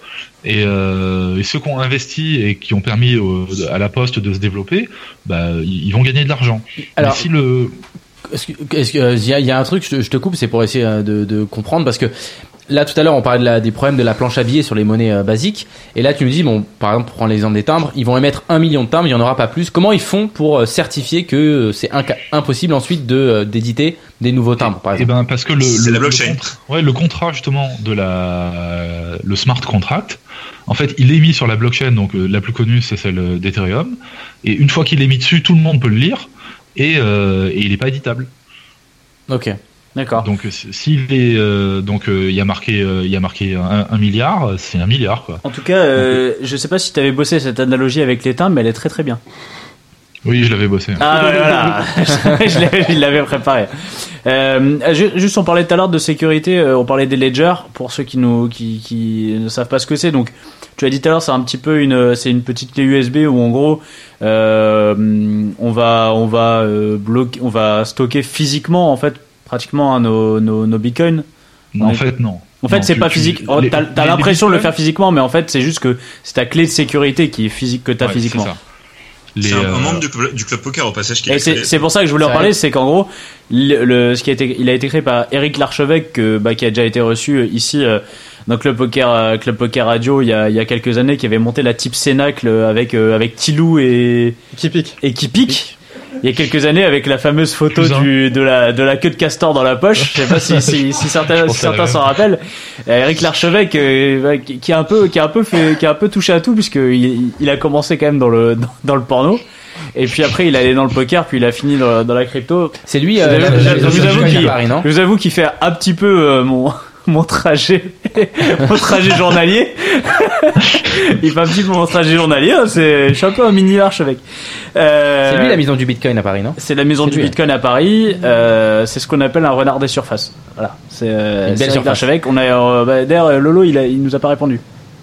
Ah, malheureusement. Bizarrement. bah il est overbooké quoi. Il est, il- oui, je, je crois. Mais en tout cas, voilà, le, le Ledger, je crois que a priori les Ledgers, sont- là, on peut plus en commander jusque jusque 2-3 mois. Faut payer plus cher en fait. en tout cas les prix ont augmenté déjà Ouais, ouais. déjà les prix Et ont ils quand même arrêtent pas augmenté. d'augmenter. Et, Ouais. et, et, on, et, et, et, euh, ça a été découvert il y a quelques temps. Attention, ne les achetez pas autre part que sur euh, le site de, de, de Ledger, puisque euh, il y en a qui en ont qui en ont acheté, je crois, sur Amazon.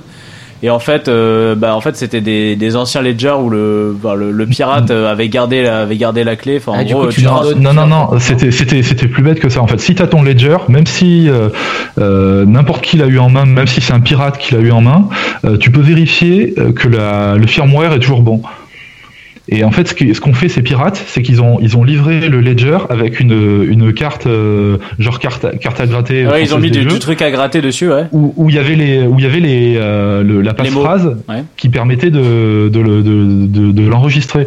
Donc les, euh, les personnes qui recevaient ça pensaient que c'était déjà configuré et ils mettaient leur, leurs Ethers directement dessus. Alors qu'en fait, si on reçoit un, un ledger, même si, je vous dis, même s'il a été entre les mains de pirates, on peut vérifier directement sur le site qu'il a, il a, il est pas piraté.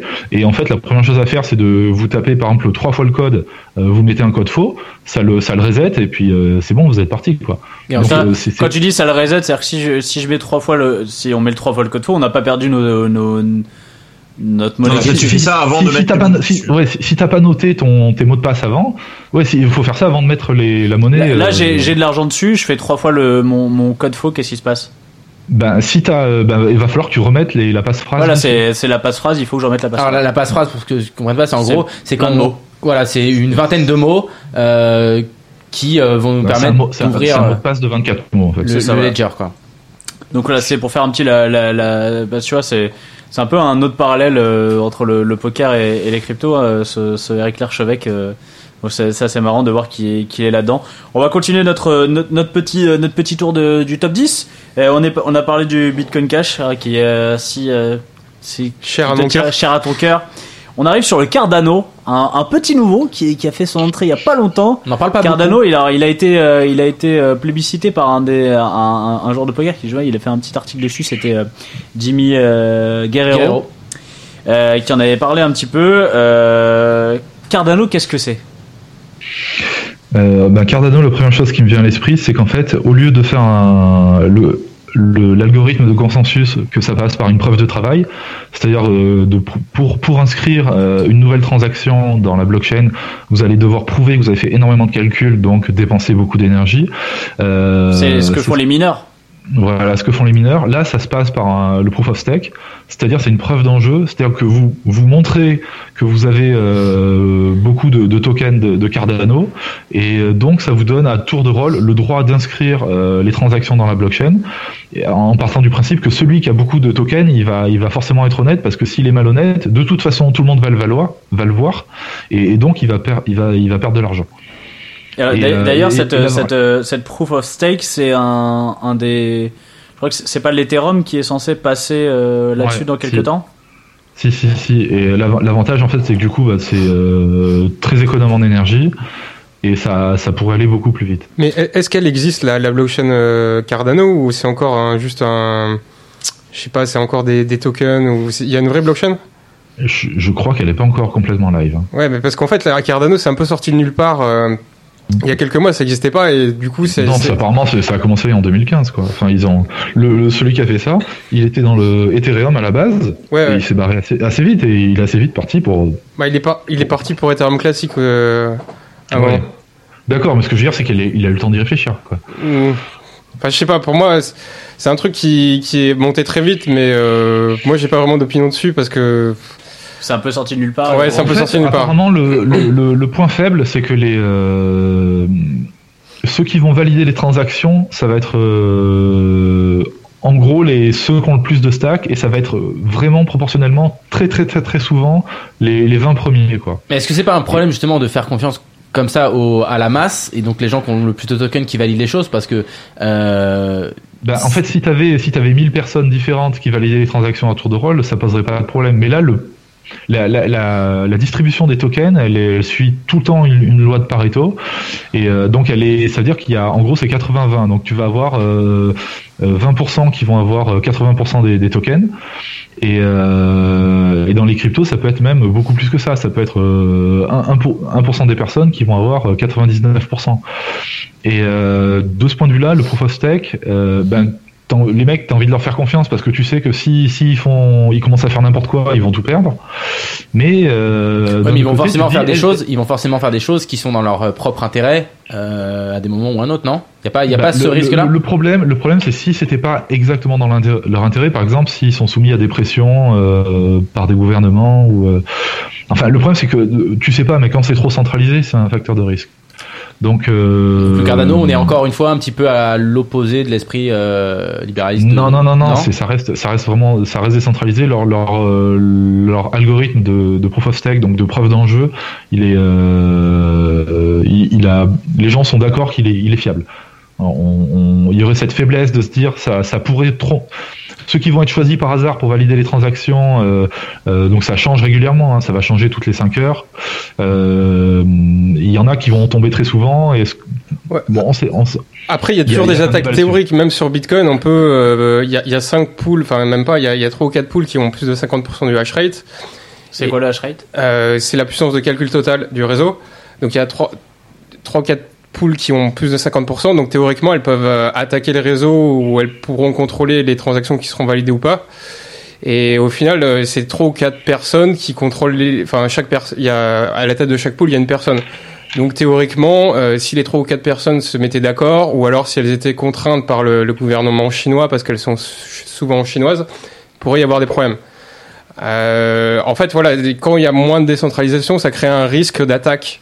Euh, mais pour l'instant, c'est des attaques théoriques, ça s'est jamais produit dans la réalité, on ne sait pas si ça peut se produire un jour ou pas. C'est juste des choses que euh, voilà, les gens pensent, euh, mais c'est un facteur de risque, on va dire.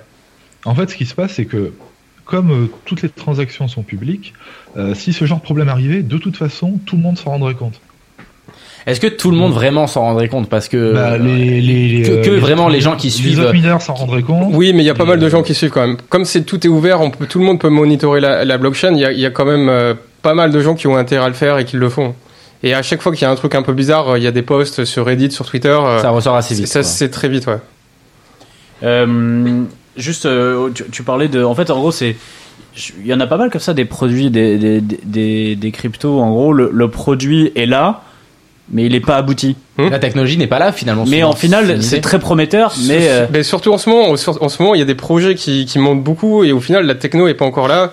Il y a, il y a des ICO, ok, j'ai dit du bien des ICO tout à l'heure, mais le problème, c'est que euh, en ce moment, il y a, il y, a, il y a- il y a des projets qui ont juste un, un white paper, donc un- une description de ce qu'ils veulent faire et qui lèvent énormément. Et euh, peut-être que les valorisations ne sont pas justifiées euh, non plus. En fait, c'est un juste milieu. C'est le concept des ICO est bien, mais ça veut pas dire qu'il faut mettre son argent dans toutes les ICO. Parce que euh, en ce moment, il y a des valorisations qui sont clairement trop trop importantes. c'est ça que tu fais quand tu, quand tu bosses sur une ICO. C'est-à-dire quand tu travailles pour voir si le projet vaut le coup. En général, un des points que tu regardes, c'est est-ce qu'ils ont un MVP, quoi. Est-ce qu'ils ont, Bah, un, moi- ils moi, ont je- un produit fini, ils ont déjà quelque chose. euh, Moi, je le fais pas parce que j'ai un travail à côté et euh, justement, c'est un travail à plein temps de sélectionner les, les bonnes ICO. Euh, et moi, j'ai pas le temps de les, les sélectionner. Après, je connais des gens qui font ça sérieusement et que oui, euh, ils, ils essayent de, de trier le, le bon grain de livret. Aurine, toi, tu, toi, t'es, euh, t'es un peu, enfin, c'est une de tes spécialisations, on va dire, les ICO. Euh, Ça prend beaucoup, beaucoup de temps euh, de bosser dessus. Ouais, c'est sûr, ouais. ça, ça prend énormément de temps parce que le problème c'est que pour Bah, il y en a bon beaucoup, projet, déjà. T'en as 10, t'en as 10 Ouais. qui sont nuls quoi. Euh, Non, mais à la fin, tu investis dans, tu t'en fiches du projet, tu investis dans la hype, quoi. Dépend, c'est, euh, comme hier soir, non Ouais, mais Ouais, c'est- ouais, ouais. Ça, c'est quand, on- dire, c'est quand t'es dans une période de bulle. Si tu regardes juste la hype, après, ça veut dire que t'es dans une bulle. Après. Alors, ça dépend. Il y, a, il y a cette année, il y a eu des projets qui étaient vraiment très très bien. Et, et, et c'était c'était possible de, de participer parce que euh, il n'y avait pas une euh, une frenzy autour où tout le monde voulait participer. Donc on avait le temps de sélectionner les projets de bien lire de bien enfin de bien poser les questions euh, au, au CEO au manager etc euh, là ce qui s'est passé depuis depuis depuis un mois ou deux c'est qu'il y a des ICO qui ont gagné énormément énormément d'argent. Donc il y a tout le monde qui veut faire des ICO et maintenant, grosso modo, si tu as une ICO euh, qui est moyenne mais dont tout le monde parle, bah, ça va marcher et c'est un effet boule de neige quoi. ouais, ça, quand on dit ça a marché, ça va faire euh, facilement x3, x4, en gros. euh. Bah, il y a jamais rien de facile dans, dans, dans ce cas-là, mais mais euh, ouais, dis- disons que c'est- beaucoup plus à la à la hype en ce moment que vraiment au, Au fondamental produit, du projet quoi. Euh, juste pour continuer, donc on va continuer notre, notre petit top 10. Le Litecoin, LTC.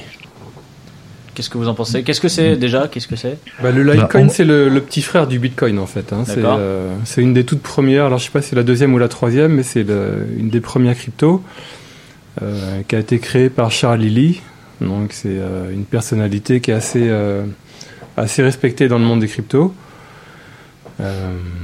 Et en fait récemment, elle a ah bah, le Litecoin en fait oui, il a les il a les mêmes euh, on va dire les mêmes fonctions de Bitcoin donc de paiement.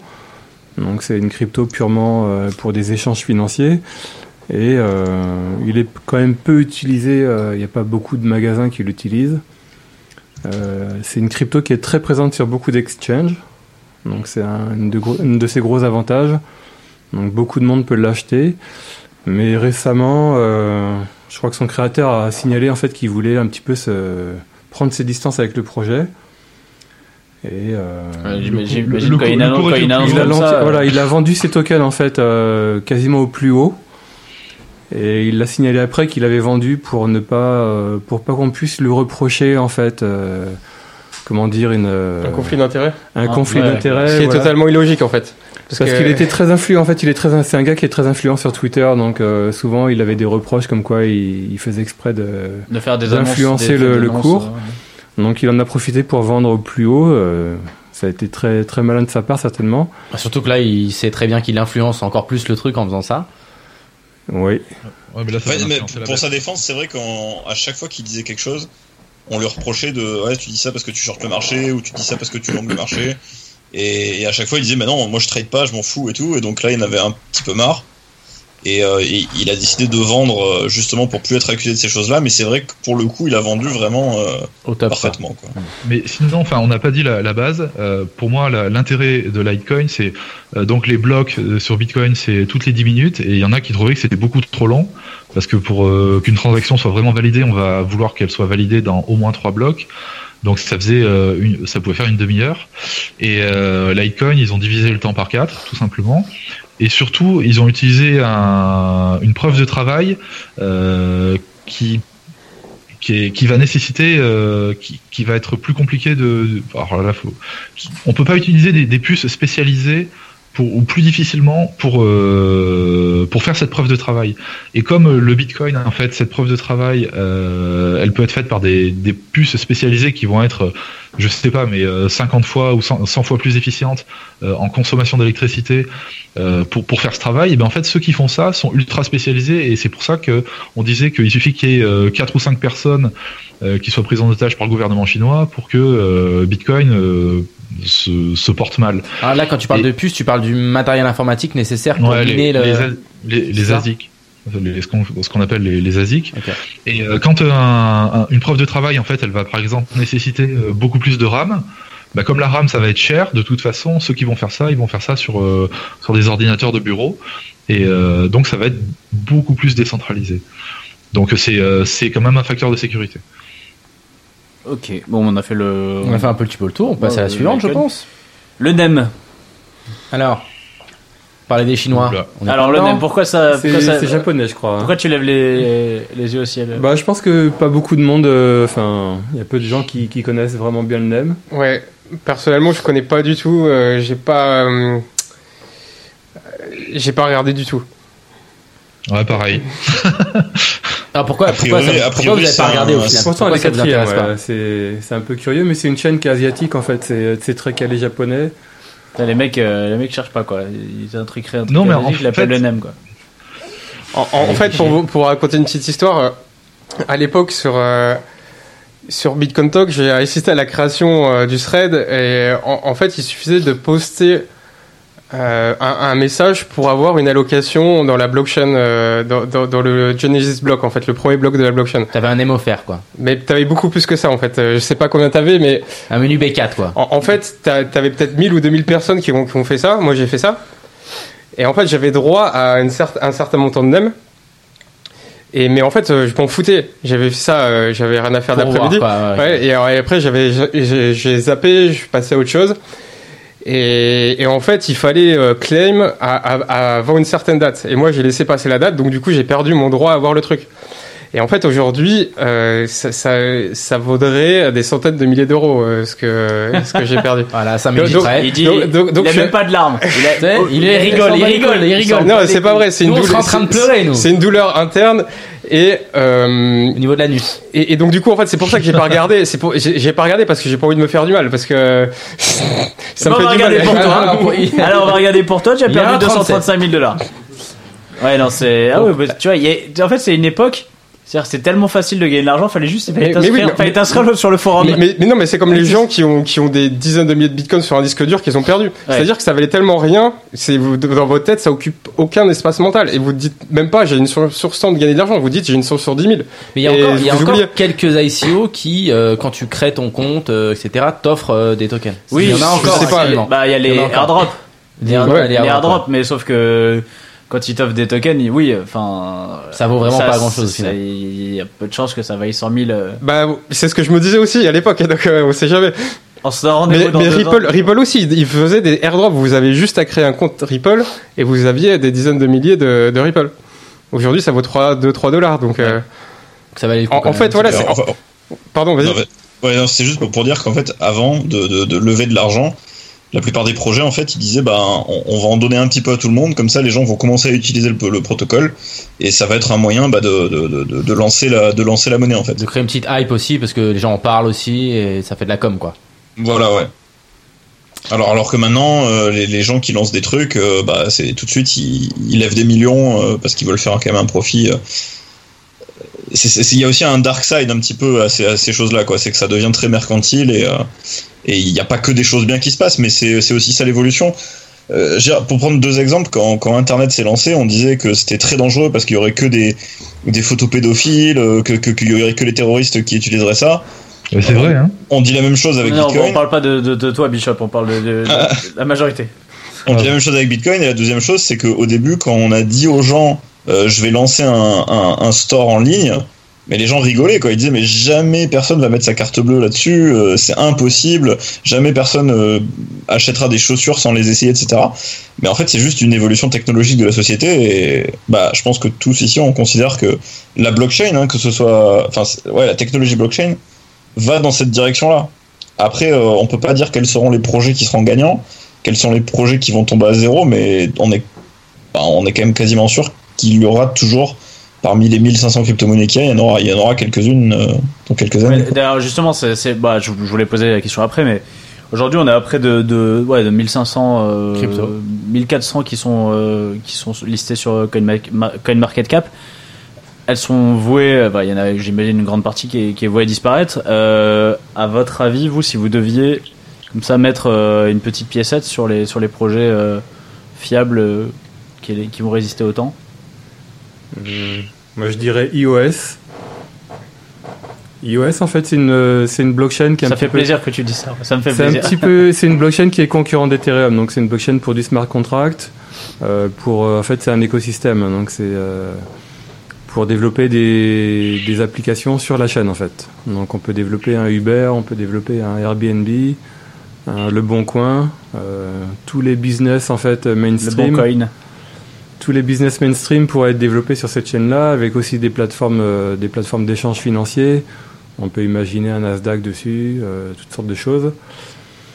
Donc ouais, ce sera iOS, ouais. Alors, ouais, juste euh, faire un petit, un petit parallèle iOS. Euh, Alors, iOS, c'est pas Apple, hein, euh, ouais, pour ceux qui nous écoutent. EOS. Euh, je crois il y a l'ICO de, de Telegram qui avait été annoncé.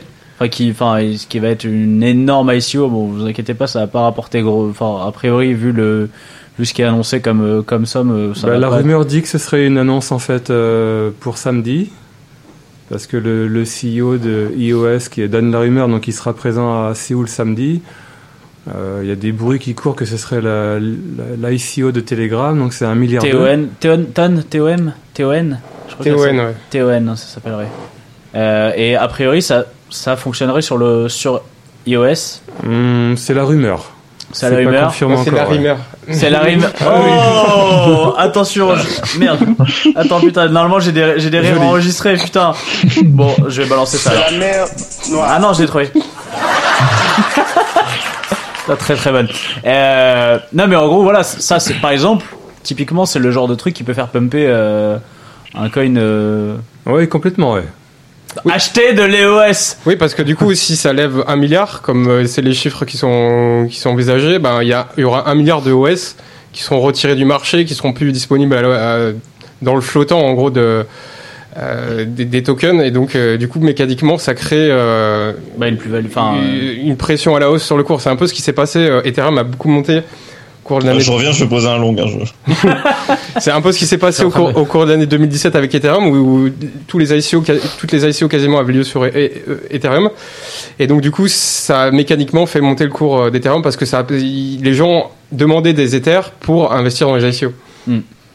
euh, donc voilà, donc ça, euh, enfin, en gros, ça peut être un, un petit tips euh, de, de Ouais, juste un- pour ceux qui, qui voudraient suivre, parce que la liste dont on parle, en fait, elle est sur un site qui s'appelle CoinMarketCap. Exactement. Ouais, Et euh, pour suivre, ça peut être plus simple. euh, ouais, j'imagine- CoinMarketCap.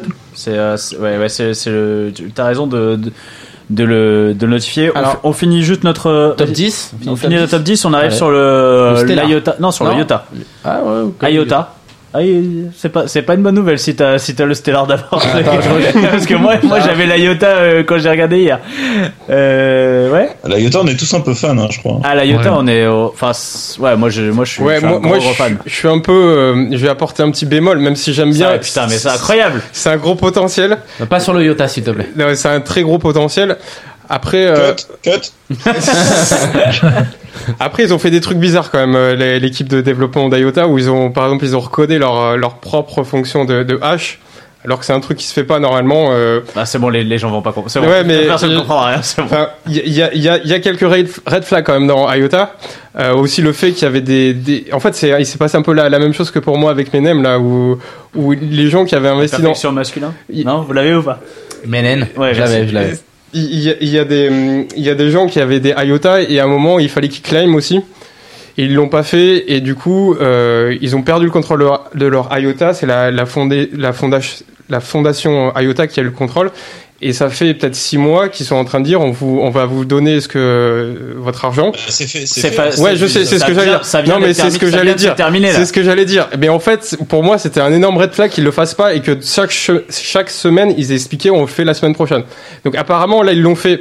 Donc peut-être que du coup, si c'est un red flag qui existe plus, normalement, c'est aussi pour le cours. Voilà. Voilà, mais euh, enfin, Non mais ouais, bah non parce que là maintenant là, ils ont récupéré les mecs ils ont récupéré euh, l'équivalent de, de millions de, de dollars ouais. donc euh, et ça fait des euh, le- les types ils ont investi euh, tu vois genre 200 dollars euh, maintenant ils se retrouvent avec des millions euh, bah qu'est-ce qu'ils veulent faire? Ils veulent sécuriser donc ils vont tout vendre et là le cours qu'est-ce qui se passe en ce moment? Il est en train de se euh, IOTA bon en même temps tout se casse la figure mais, La, euh, la baisse en ce moment le cours?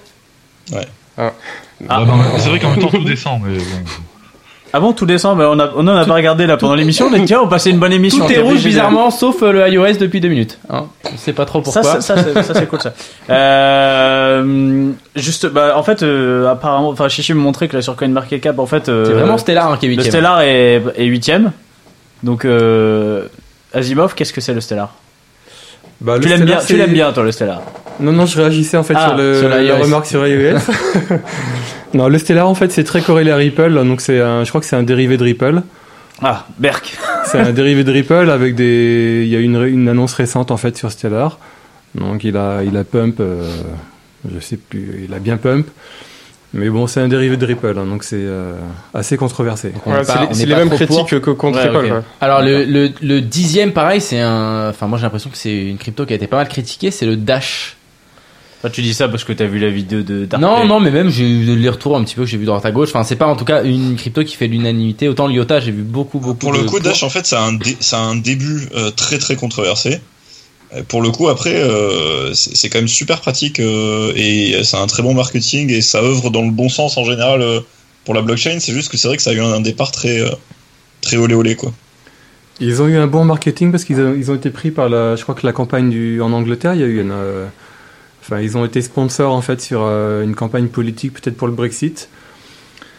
Euh, mais sinon, le Dash en fait, c'est une, une monnaie en fait qui a, qui a accès sur la- l'ano- l'anonymat, l'anonymat, Il y a les deux en fait. Tu, tu peux faire des l'anonymat, mais bon, il est pas, il est pas par défaut hein, en fait. C'est, euh, Voilà, c'est ça. c'est son gros point faible parce qu'une monnaie, une monnaie anonyme elle doit être par défaut anonyme en fait ça, ça doit pas être une option et là l'option est je crois que l'option est chère et, euh, Voilà. assez lente aussi hein. En, en fait, le nom initial de Dash, c'était Darkcoin. Et donc, le- leur marketing, c'était vraiment euh, le côté anonyme Dark. euh, C'est Monero qui est la crypto anonyme, non? Ouais. C'était pour ça. En fait, euh, d'un point de vue purement anonymat, vaut beaucoup mieux utiliser Monero que utiliser euh, Dash parce que, comme Asimov l'a dit, euh, c'est optionnel sur Dash et sur Monero, c'est par défaut. Et donc, du coup, la qualité, la qualité de votre protection est largement supérieure quand, quand c'est euh, tout le monde qui, qui fait des transactions en mode anonyme. Du coup, euh, c'est pour ça que euh, le Monero est le la monnaie, enfin le truc le plus utilisé sur le, dark, le darknet maintenant. Je sais pas si c'est le truc le plus utilisé, mais en tout cas à terme, je pense que ça le sera.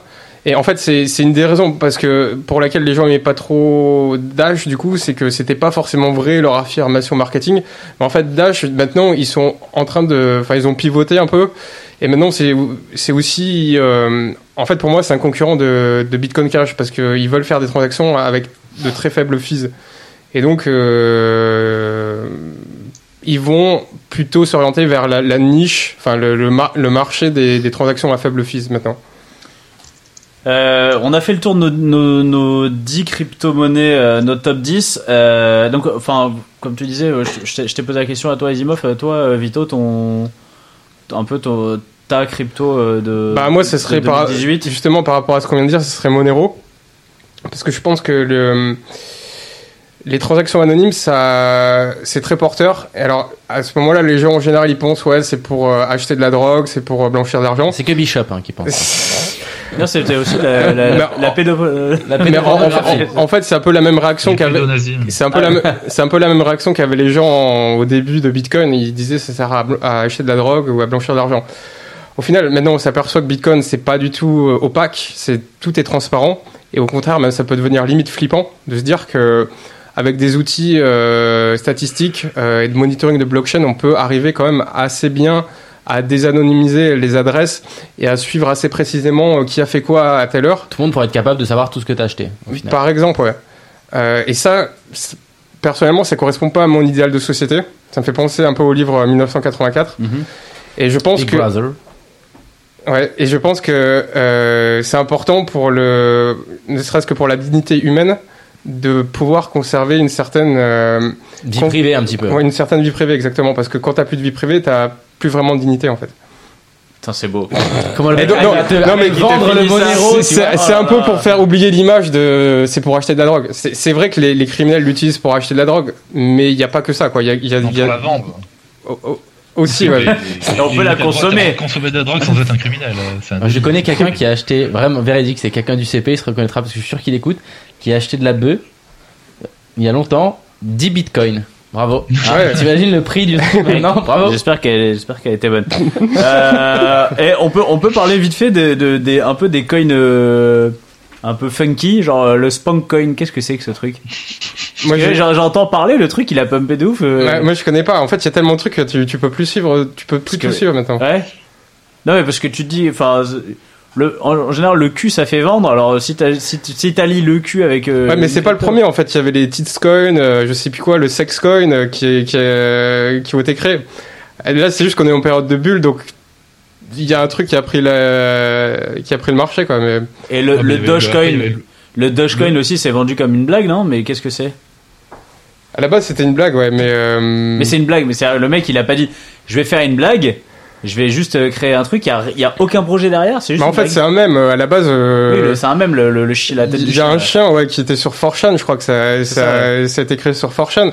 Et en fait, euh, ben, c'était à l'époque, en 2014, euh, sur les retombées de la bulle de Bitcoin 2013, il y avait plein de- d'alcool qui, qui montaient un peu à droite à gauche. Et il y a, quelqu'un qui a eu la bonne idée de se dire, bon, ben, on va faire un truc fun.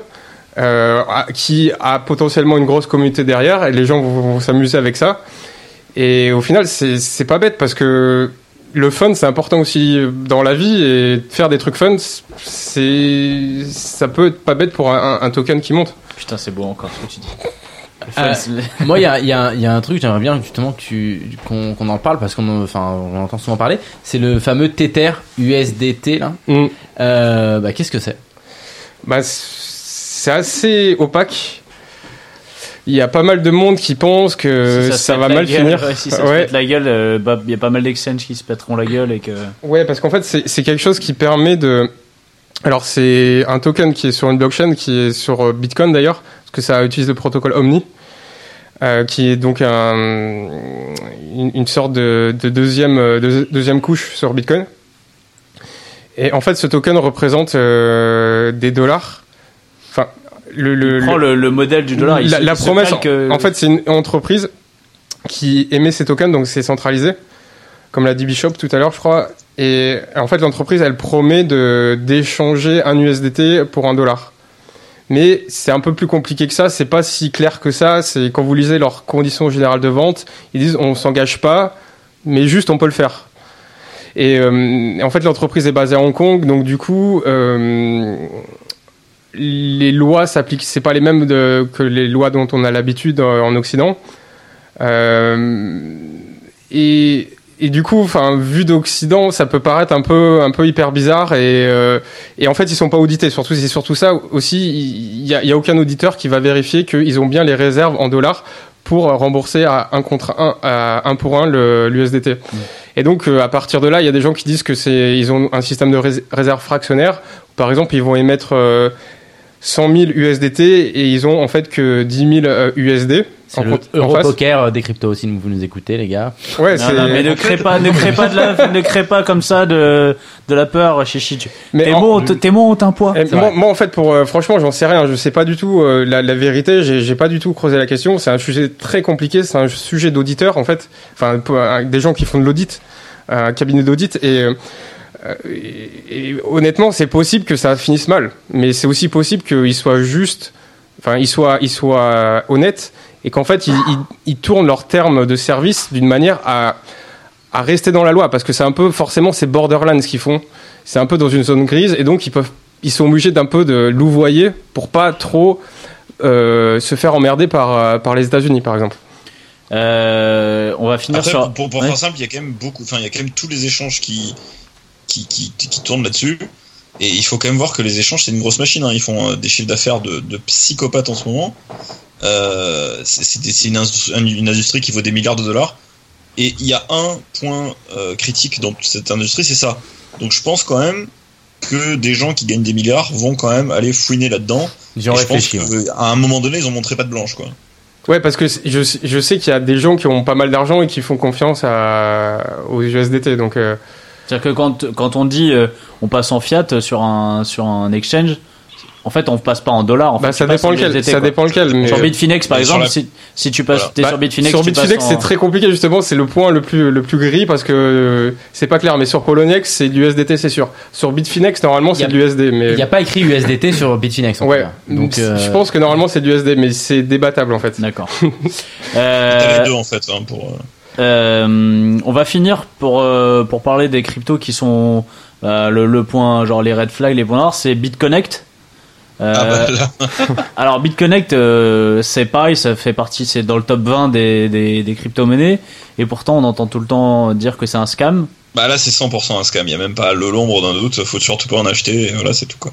C'est un Ponzi, quoi. C'est un alors un Ponzi, pourquoi tu, tu, m'as- tu, me tu me l'as expliqué hier, euh, Vincent, tu peux, me, tu peux réexpliquer exactement en quoi ça consiste? Alors je j'ai pas perdu évidemment de, de beaucoup de temps à investiguer puisque tout le monde m'a dit que c'est un Ponzi dès le début, mais d'après ce que j'ai compris, en gros il te propose 1% par jour euh, d'intérêt, donc euh, c'est juste pas tenable quoi. Mathématiquement ça peut pas ça peut pas le faire en fait. D'accord.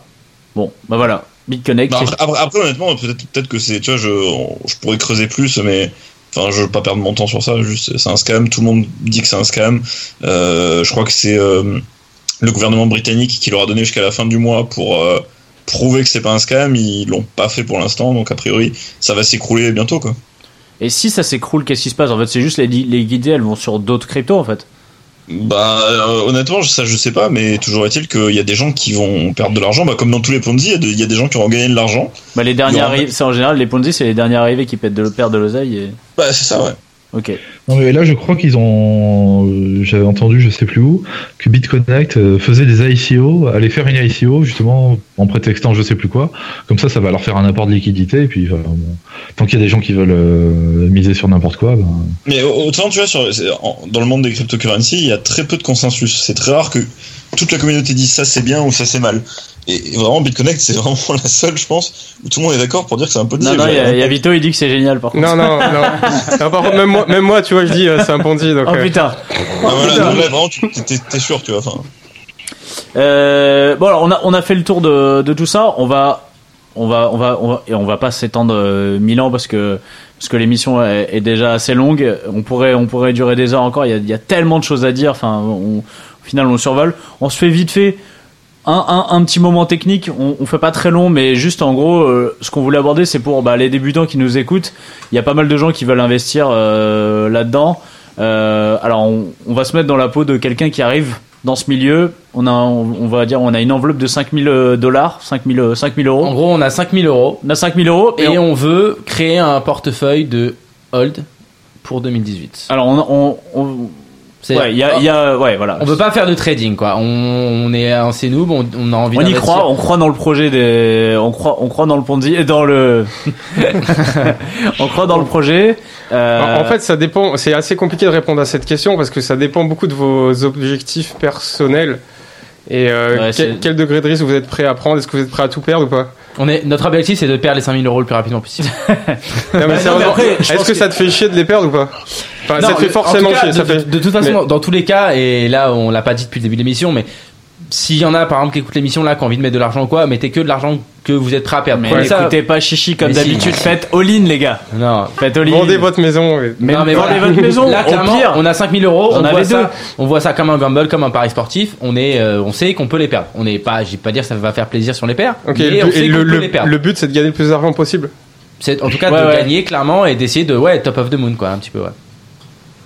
Je sais pas, moi je sais pas ce qu'en pensent les autres, mais moi je dirais c'est le mieux c'est de, de- de mettre dans une ICO, euh, à la limite de splitter en deux dans deux ICO dans lesquelles vous avez très très bien étudié et que vous pensez qu'il y a un gros potentiel. euh, Mais non, mais c'est quand, tu- quand tu débutes, tu peux pas avoir bien étudié. Ouais. Là on débute hein, on Je- connaît je pas. pense que quand tu débutes, déjà, il faut te familiariser un peu avec les transactions, avec configurer un ledger. Je pense qu'il faut rester simple, quoi. Alors déjà- vraiment, au déjà- début. Ouais, mais ça dépend dans quel objectif on est. ouais. Attends, laisse-les parler. Ils sont pas, ils sont pas d'accord. Vas-y. C'est la guerre. Justement, toi Aurine, on commence, on a envie de commencer entre guillemets un peu safe. Qu'est-ce qu'on fait? Sur quel exchange on va? Est-ce qu'on achète obligatoirement un ledger?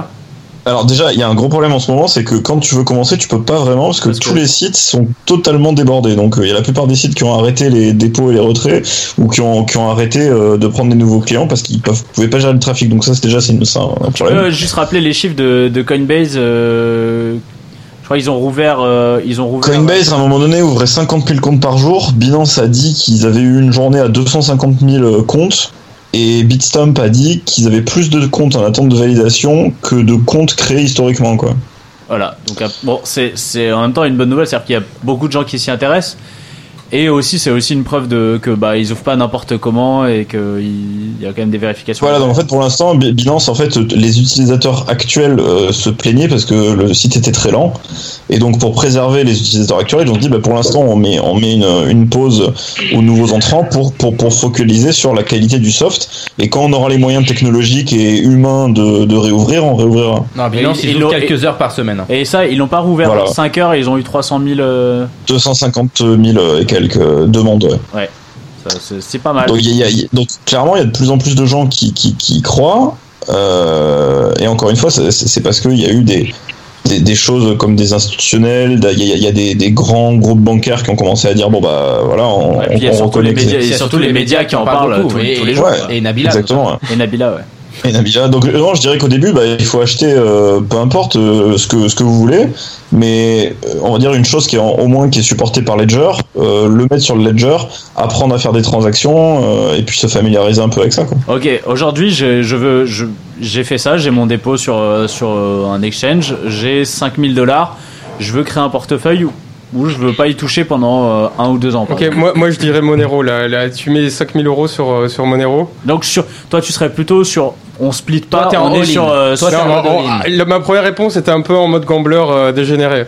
ça aurait Mais- été quoi Du coup, de- Mais- tu veux dire les ICO Ouais, mais si t'es un, si t'es quand même en- envie de minimiser tes risques et euh, de, de faire les choses rationnellement, je pense que la, la monnaie qui a le plus euh, de potentiel d'upside, c'est Monero. Donc toi tu fais vraiment, mais tu, tu restes quand même sur l'esprit de faire all-in sur une monnaie. Tu vas pas Bah, diversifier ton. En fait, le truc, la diversification, c'est un gros débat. Euh, Il y, a des- il y a des arguments pour et des arguments contre, mais quand en dessous du cer- d'une certaine somme, c'est compliqué de bien diversifier. Euh, après, c'est possible aussi de donner une réponse où vous diversifiez sur les cinq plus grosses, sur BTC, euh, ETH, euh, BCH, et faire peut-être un, un truc XMR, donc Monero, avec un peu plus de risque.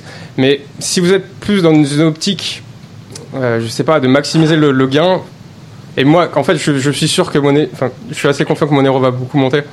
Donc euh, moi, c'est ce que je ferai à votre place. Après, euh, Et euh, toi, tu- quand tu dis la diversification, ça appartient d'une certaine somme, tu penses à quelle somme? En fait, ça- la, diffi- la diversification, c'est un peu une position défensive. C'est quand vous n'êtes pas sûr. euh, Qu'un qu'un un qui va pump, c'est pour un peu. euh, quand vous connaissez pas forcément les- très bien les projets, vous allez un peu vous éparpiller parce que vous dites bon ben je serai au moins dans, dans les bons projets. Mais ça veut dire aussi que tu crois en plusieurs projets. Ça peut être ça. Après, il faut jamais investir que dans un truc. C'est compliqué. En fait, c'est très compliqué, mais il faut. Il y, a, il y a plusieurs projets qui vont être bons, donc euh, naturellement, tu vas investir dans quelques projets. Mais si t'as pas le temps d'in- d'investir dans, d'étudier les pro- bons projets, tu, tu prends les 10 premiers, tu, tu splits euh, proportionnellement à la market cap, et tu vas reproduire la performance des 10 premiers. Ouais. Et ça, ça peut être une bonne méthode si t'as pas le temps d'étudier vraiment les projets qui vont surperformer. D'accord. Mais il y a, enfin, il y a une, man- une manière de faire qui a été étudiée, qui a l'air de, de légèrement surperformer le marché, c'est qu'en gros les petits market cap, les petites capitalisations ont tendance à, à surperformer les, les grosses. En gros, tu prends euh, tes 5000 et euh, tu, tu mets l'équivalent de 50 euros dans les 100 premières. Quoi. Et tu, tu, euh, voilà, là t'as diversifié. Théoriquement, tu devrais légèrement surperformer le marché. Ouais. Mais Ouais. euh, Tu peux le pousser à l'extrême, ouais, ouais.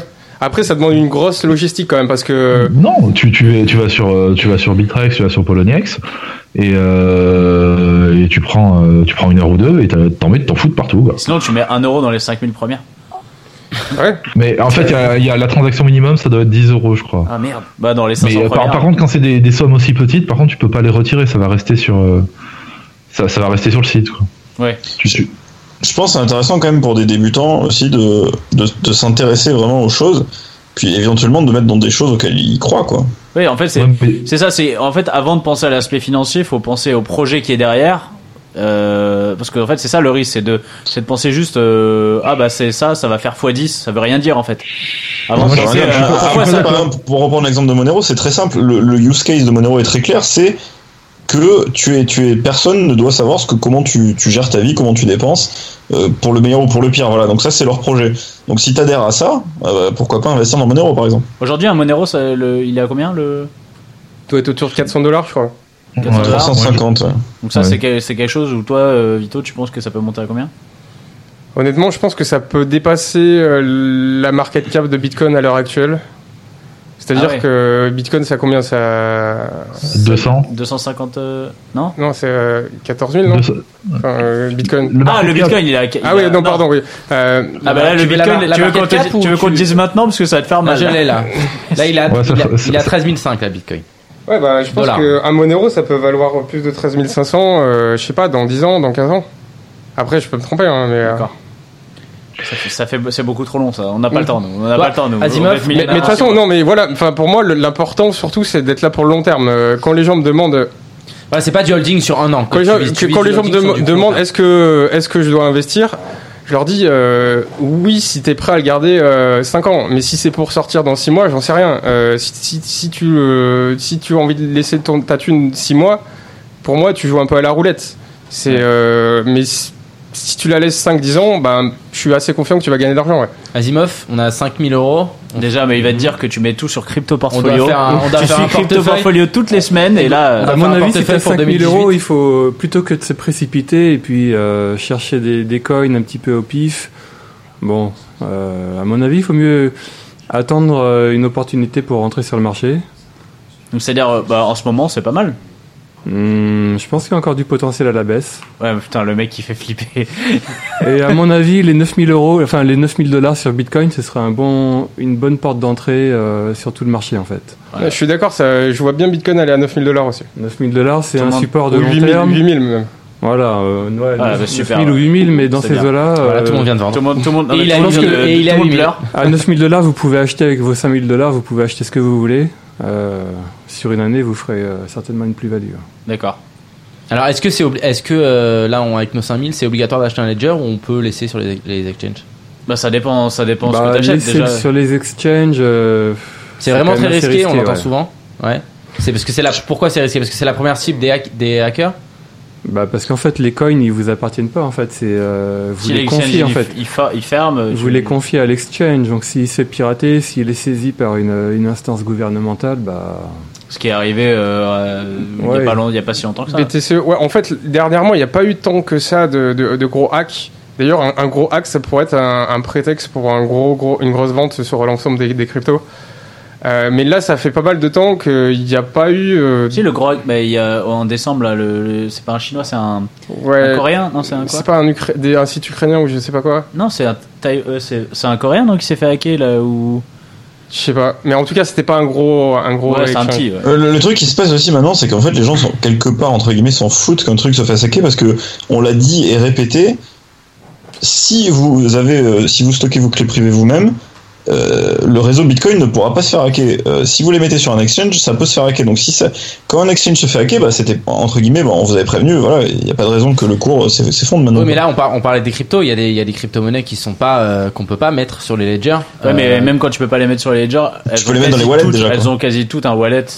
Ouais, mais tu vois, par exemple, le, le Yota, on en a parlé, il y a eu beaucoup de problèmes avec le wallet Yota. Il est pas, il est pas développé. Bah, en fait, il n'y a pas eu vraiment de problème. Il- C'est sûr, il n'est pas user Il est friendly. pas user friendly, mais ça va arriver. Ça va arriver. Il y a- il y, a des gens, si tu veux, qui c'était chiant et les développeurs apparemment étaient un peu hautains euh, là-dessus. Mais euh, mais bon, c'était c'était quand même possible. C'était chiant, mais c'était possible. Mais ça, mais ça reste un super projet, euh, le, le, le IOTA. Hein, faut le dire. Bah oui, clairement. Enfin, moi, je, je, je trouve un- que c'est un projet en tout cas super intéressant à suivre et vraiment passionnant pour le coup. Que ça marche ou que ça marche pas, c'est passionnant. Euh, enfin bon, au final, euh, enfin on a compris quoi. qu'en gros, quand t'as quand t'as quand t'as 5000 dollars, tu vas pas euh, non plus t'amuser à faire du daily training ou des trucs comme ça quoi. En gros. euh, Bah, pourquoi pas Après, euh, Tu peux aussi quoi, mais bon, voilà, dans une stratégie de hold, on va en tout cas, on va privilégier des. bah, en des- fait, c'est très compliqué parce que ça dépend beaucoup des circonstances personnelles, des objectifs de chacun. Et euh, Oui, ça peut être comme du grind du poker. En gros, si tu as une bankroll de 5000, tu dis bah voilà, maintenant aujourd'hui je veux trader, bah oui, après tu peux essayer de faire grossir ta bankroll en. Ouais, voilà, il enfin, au poker, enfin, je sais pas, moi, ça fait longtemps que j'ai pas joué, mais en tout cas, tu pouvais monter ta bankroll en cash game, en sit and go, en MTT. Mhm. Il n'y a pas une seule bonne stratégie. En fait, il y a, il y a plein de stratégies possibles, faut juste le prendre les choses euh, sérieusement. Et prendre les choses sérieusement, ça veut dire passer du temps à étudier euh, la techno, euh, un peu la culture, enfin, tout ce qu'il y a autour, et pas juste regarder le prix, est-ce que ça monte, est-ce que ça baisse. Euh, juste pour terminer cette émission, on, on regardait là le, le marché, il est, il est assez, il, il baisse pas mal en ce moment. Ça, est rouge. Vous, vous avez l'habitude, vous avez l'habitude de ces moments où en fait euh, où ça baisse. Enfin, vous l'avez vécu, j'imagine, plein de fois depuis ces dernières années. Quand t'es nouveau dans ce dans ce milieu et que tu vois que le truc fait moins 15%, moins 1%, c'est en général là où tu mouilles bien le caleçon. Euh, Sauf si tu viens du poker, en final. Ouais, non, je peux dire que moi, quand tu viens, mais quand tu viens moins du poker, 15%, c'est même pas beaucoup. quoi. Non, mais voilà, mais en gros, qu'est-ce que vous avez à dire comme conseil pour les, les, les, les nouveaux qui arrivent et qui voient, en gros, parce qu'il y a plein de gens qui sont arrivés il y a un mois. En fait, c'est c'est pour ça qu'il est important de pas mettre de l'argent qu'on n'est pas prêt à perdre. Parce que si psychologiquement on sait qu'on met de l'argent qu'on qu'on accepte de perdre à l'avance, on va continuer à agir rationnellement quand on se prend euh, moins 20% euh, dans, dans la tête. Oui, on va pas essayer Tu de sauver les Ouais, meubles. même, Ouais. même. Non, C'est dur de. non, non, quand parce que la- en, en fait, tu as un risque décisionnel. En fait, le, le pire qui puisse se passer, c'est mettre de l'argent que t'es pas confortable de perdre. Tu tapes à moins 40%. Ouais, mais là, et tu vas pire, vendre et tu vas vendre au bottom et tu vas vendre au plus mauvais moment. Mais Et ça, tu vas te sentir obligé de vendre. Ça, ça arrive assez souvent en fait. Et ça s'appelle le risque décisionnel. Et en fait, pour l'éviter, il faut euh, mettre de l'argent qu'on est confortable de perdre. Et c'est un peu comme quand on est euh, scar money. C'est un peu comme quand on est scar money au poker.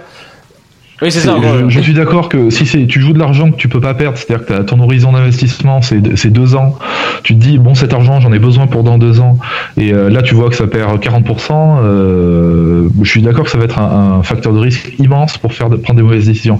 Mais même si t'as t'as pas besoin de cet argent, euh, que tu vois que ça baisse de 40% et que t'as pas l'habitude euh, et que tu vois que ça continue et t'en vois pas le bout, c'est pour moi la, la meilleure décision à prendre. C'est pour ça c'est de quand ceux qui veulent pas trop s'y intéresser, c'est de diversifier à mort. Donc euh, ils mettent, euh, ils répartissent équitablement dans pratiquement tout, et, euh, et ensuite ils ne s'en occupent pas. Et après, Voilà, tu fermes et tu rouvres dans deux ans. Alors, est-ce que. voilà. le plus simple, c'est d'attendre en fait, d'attendre le crack.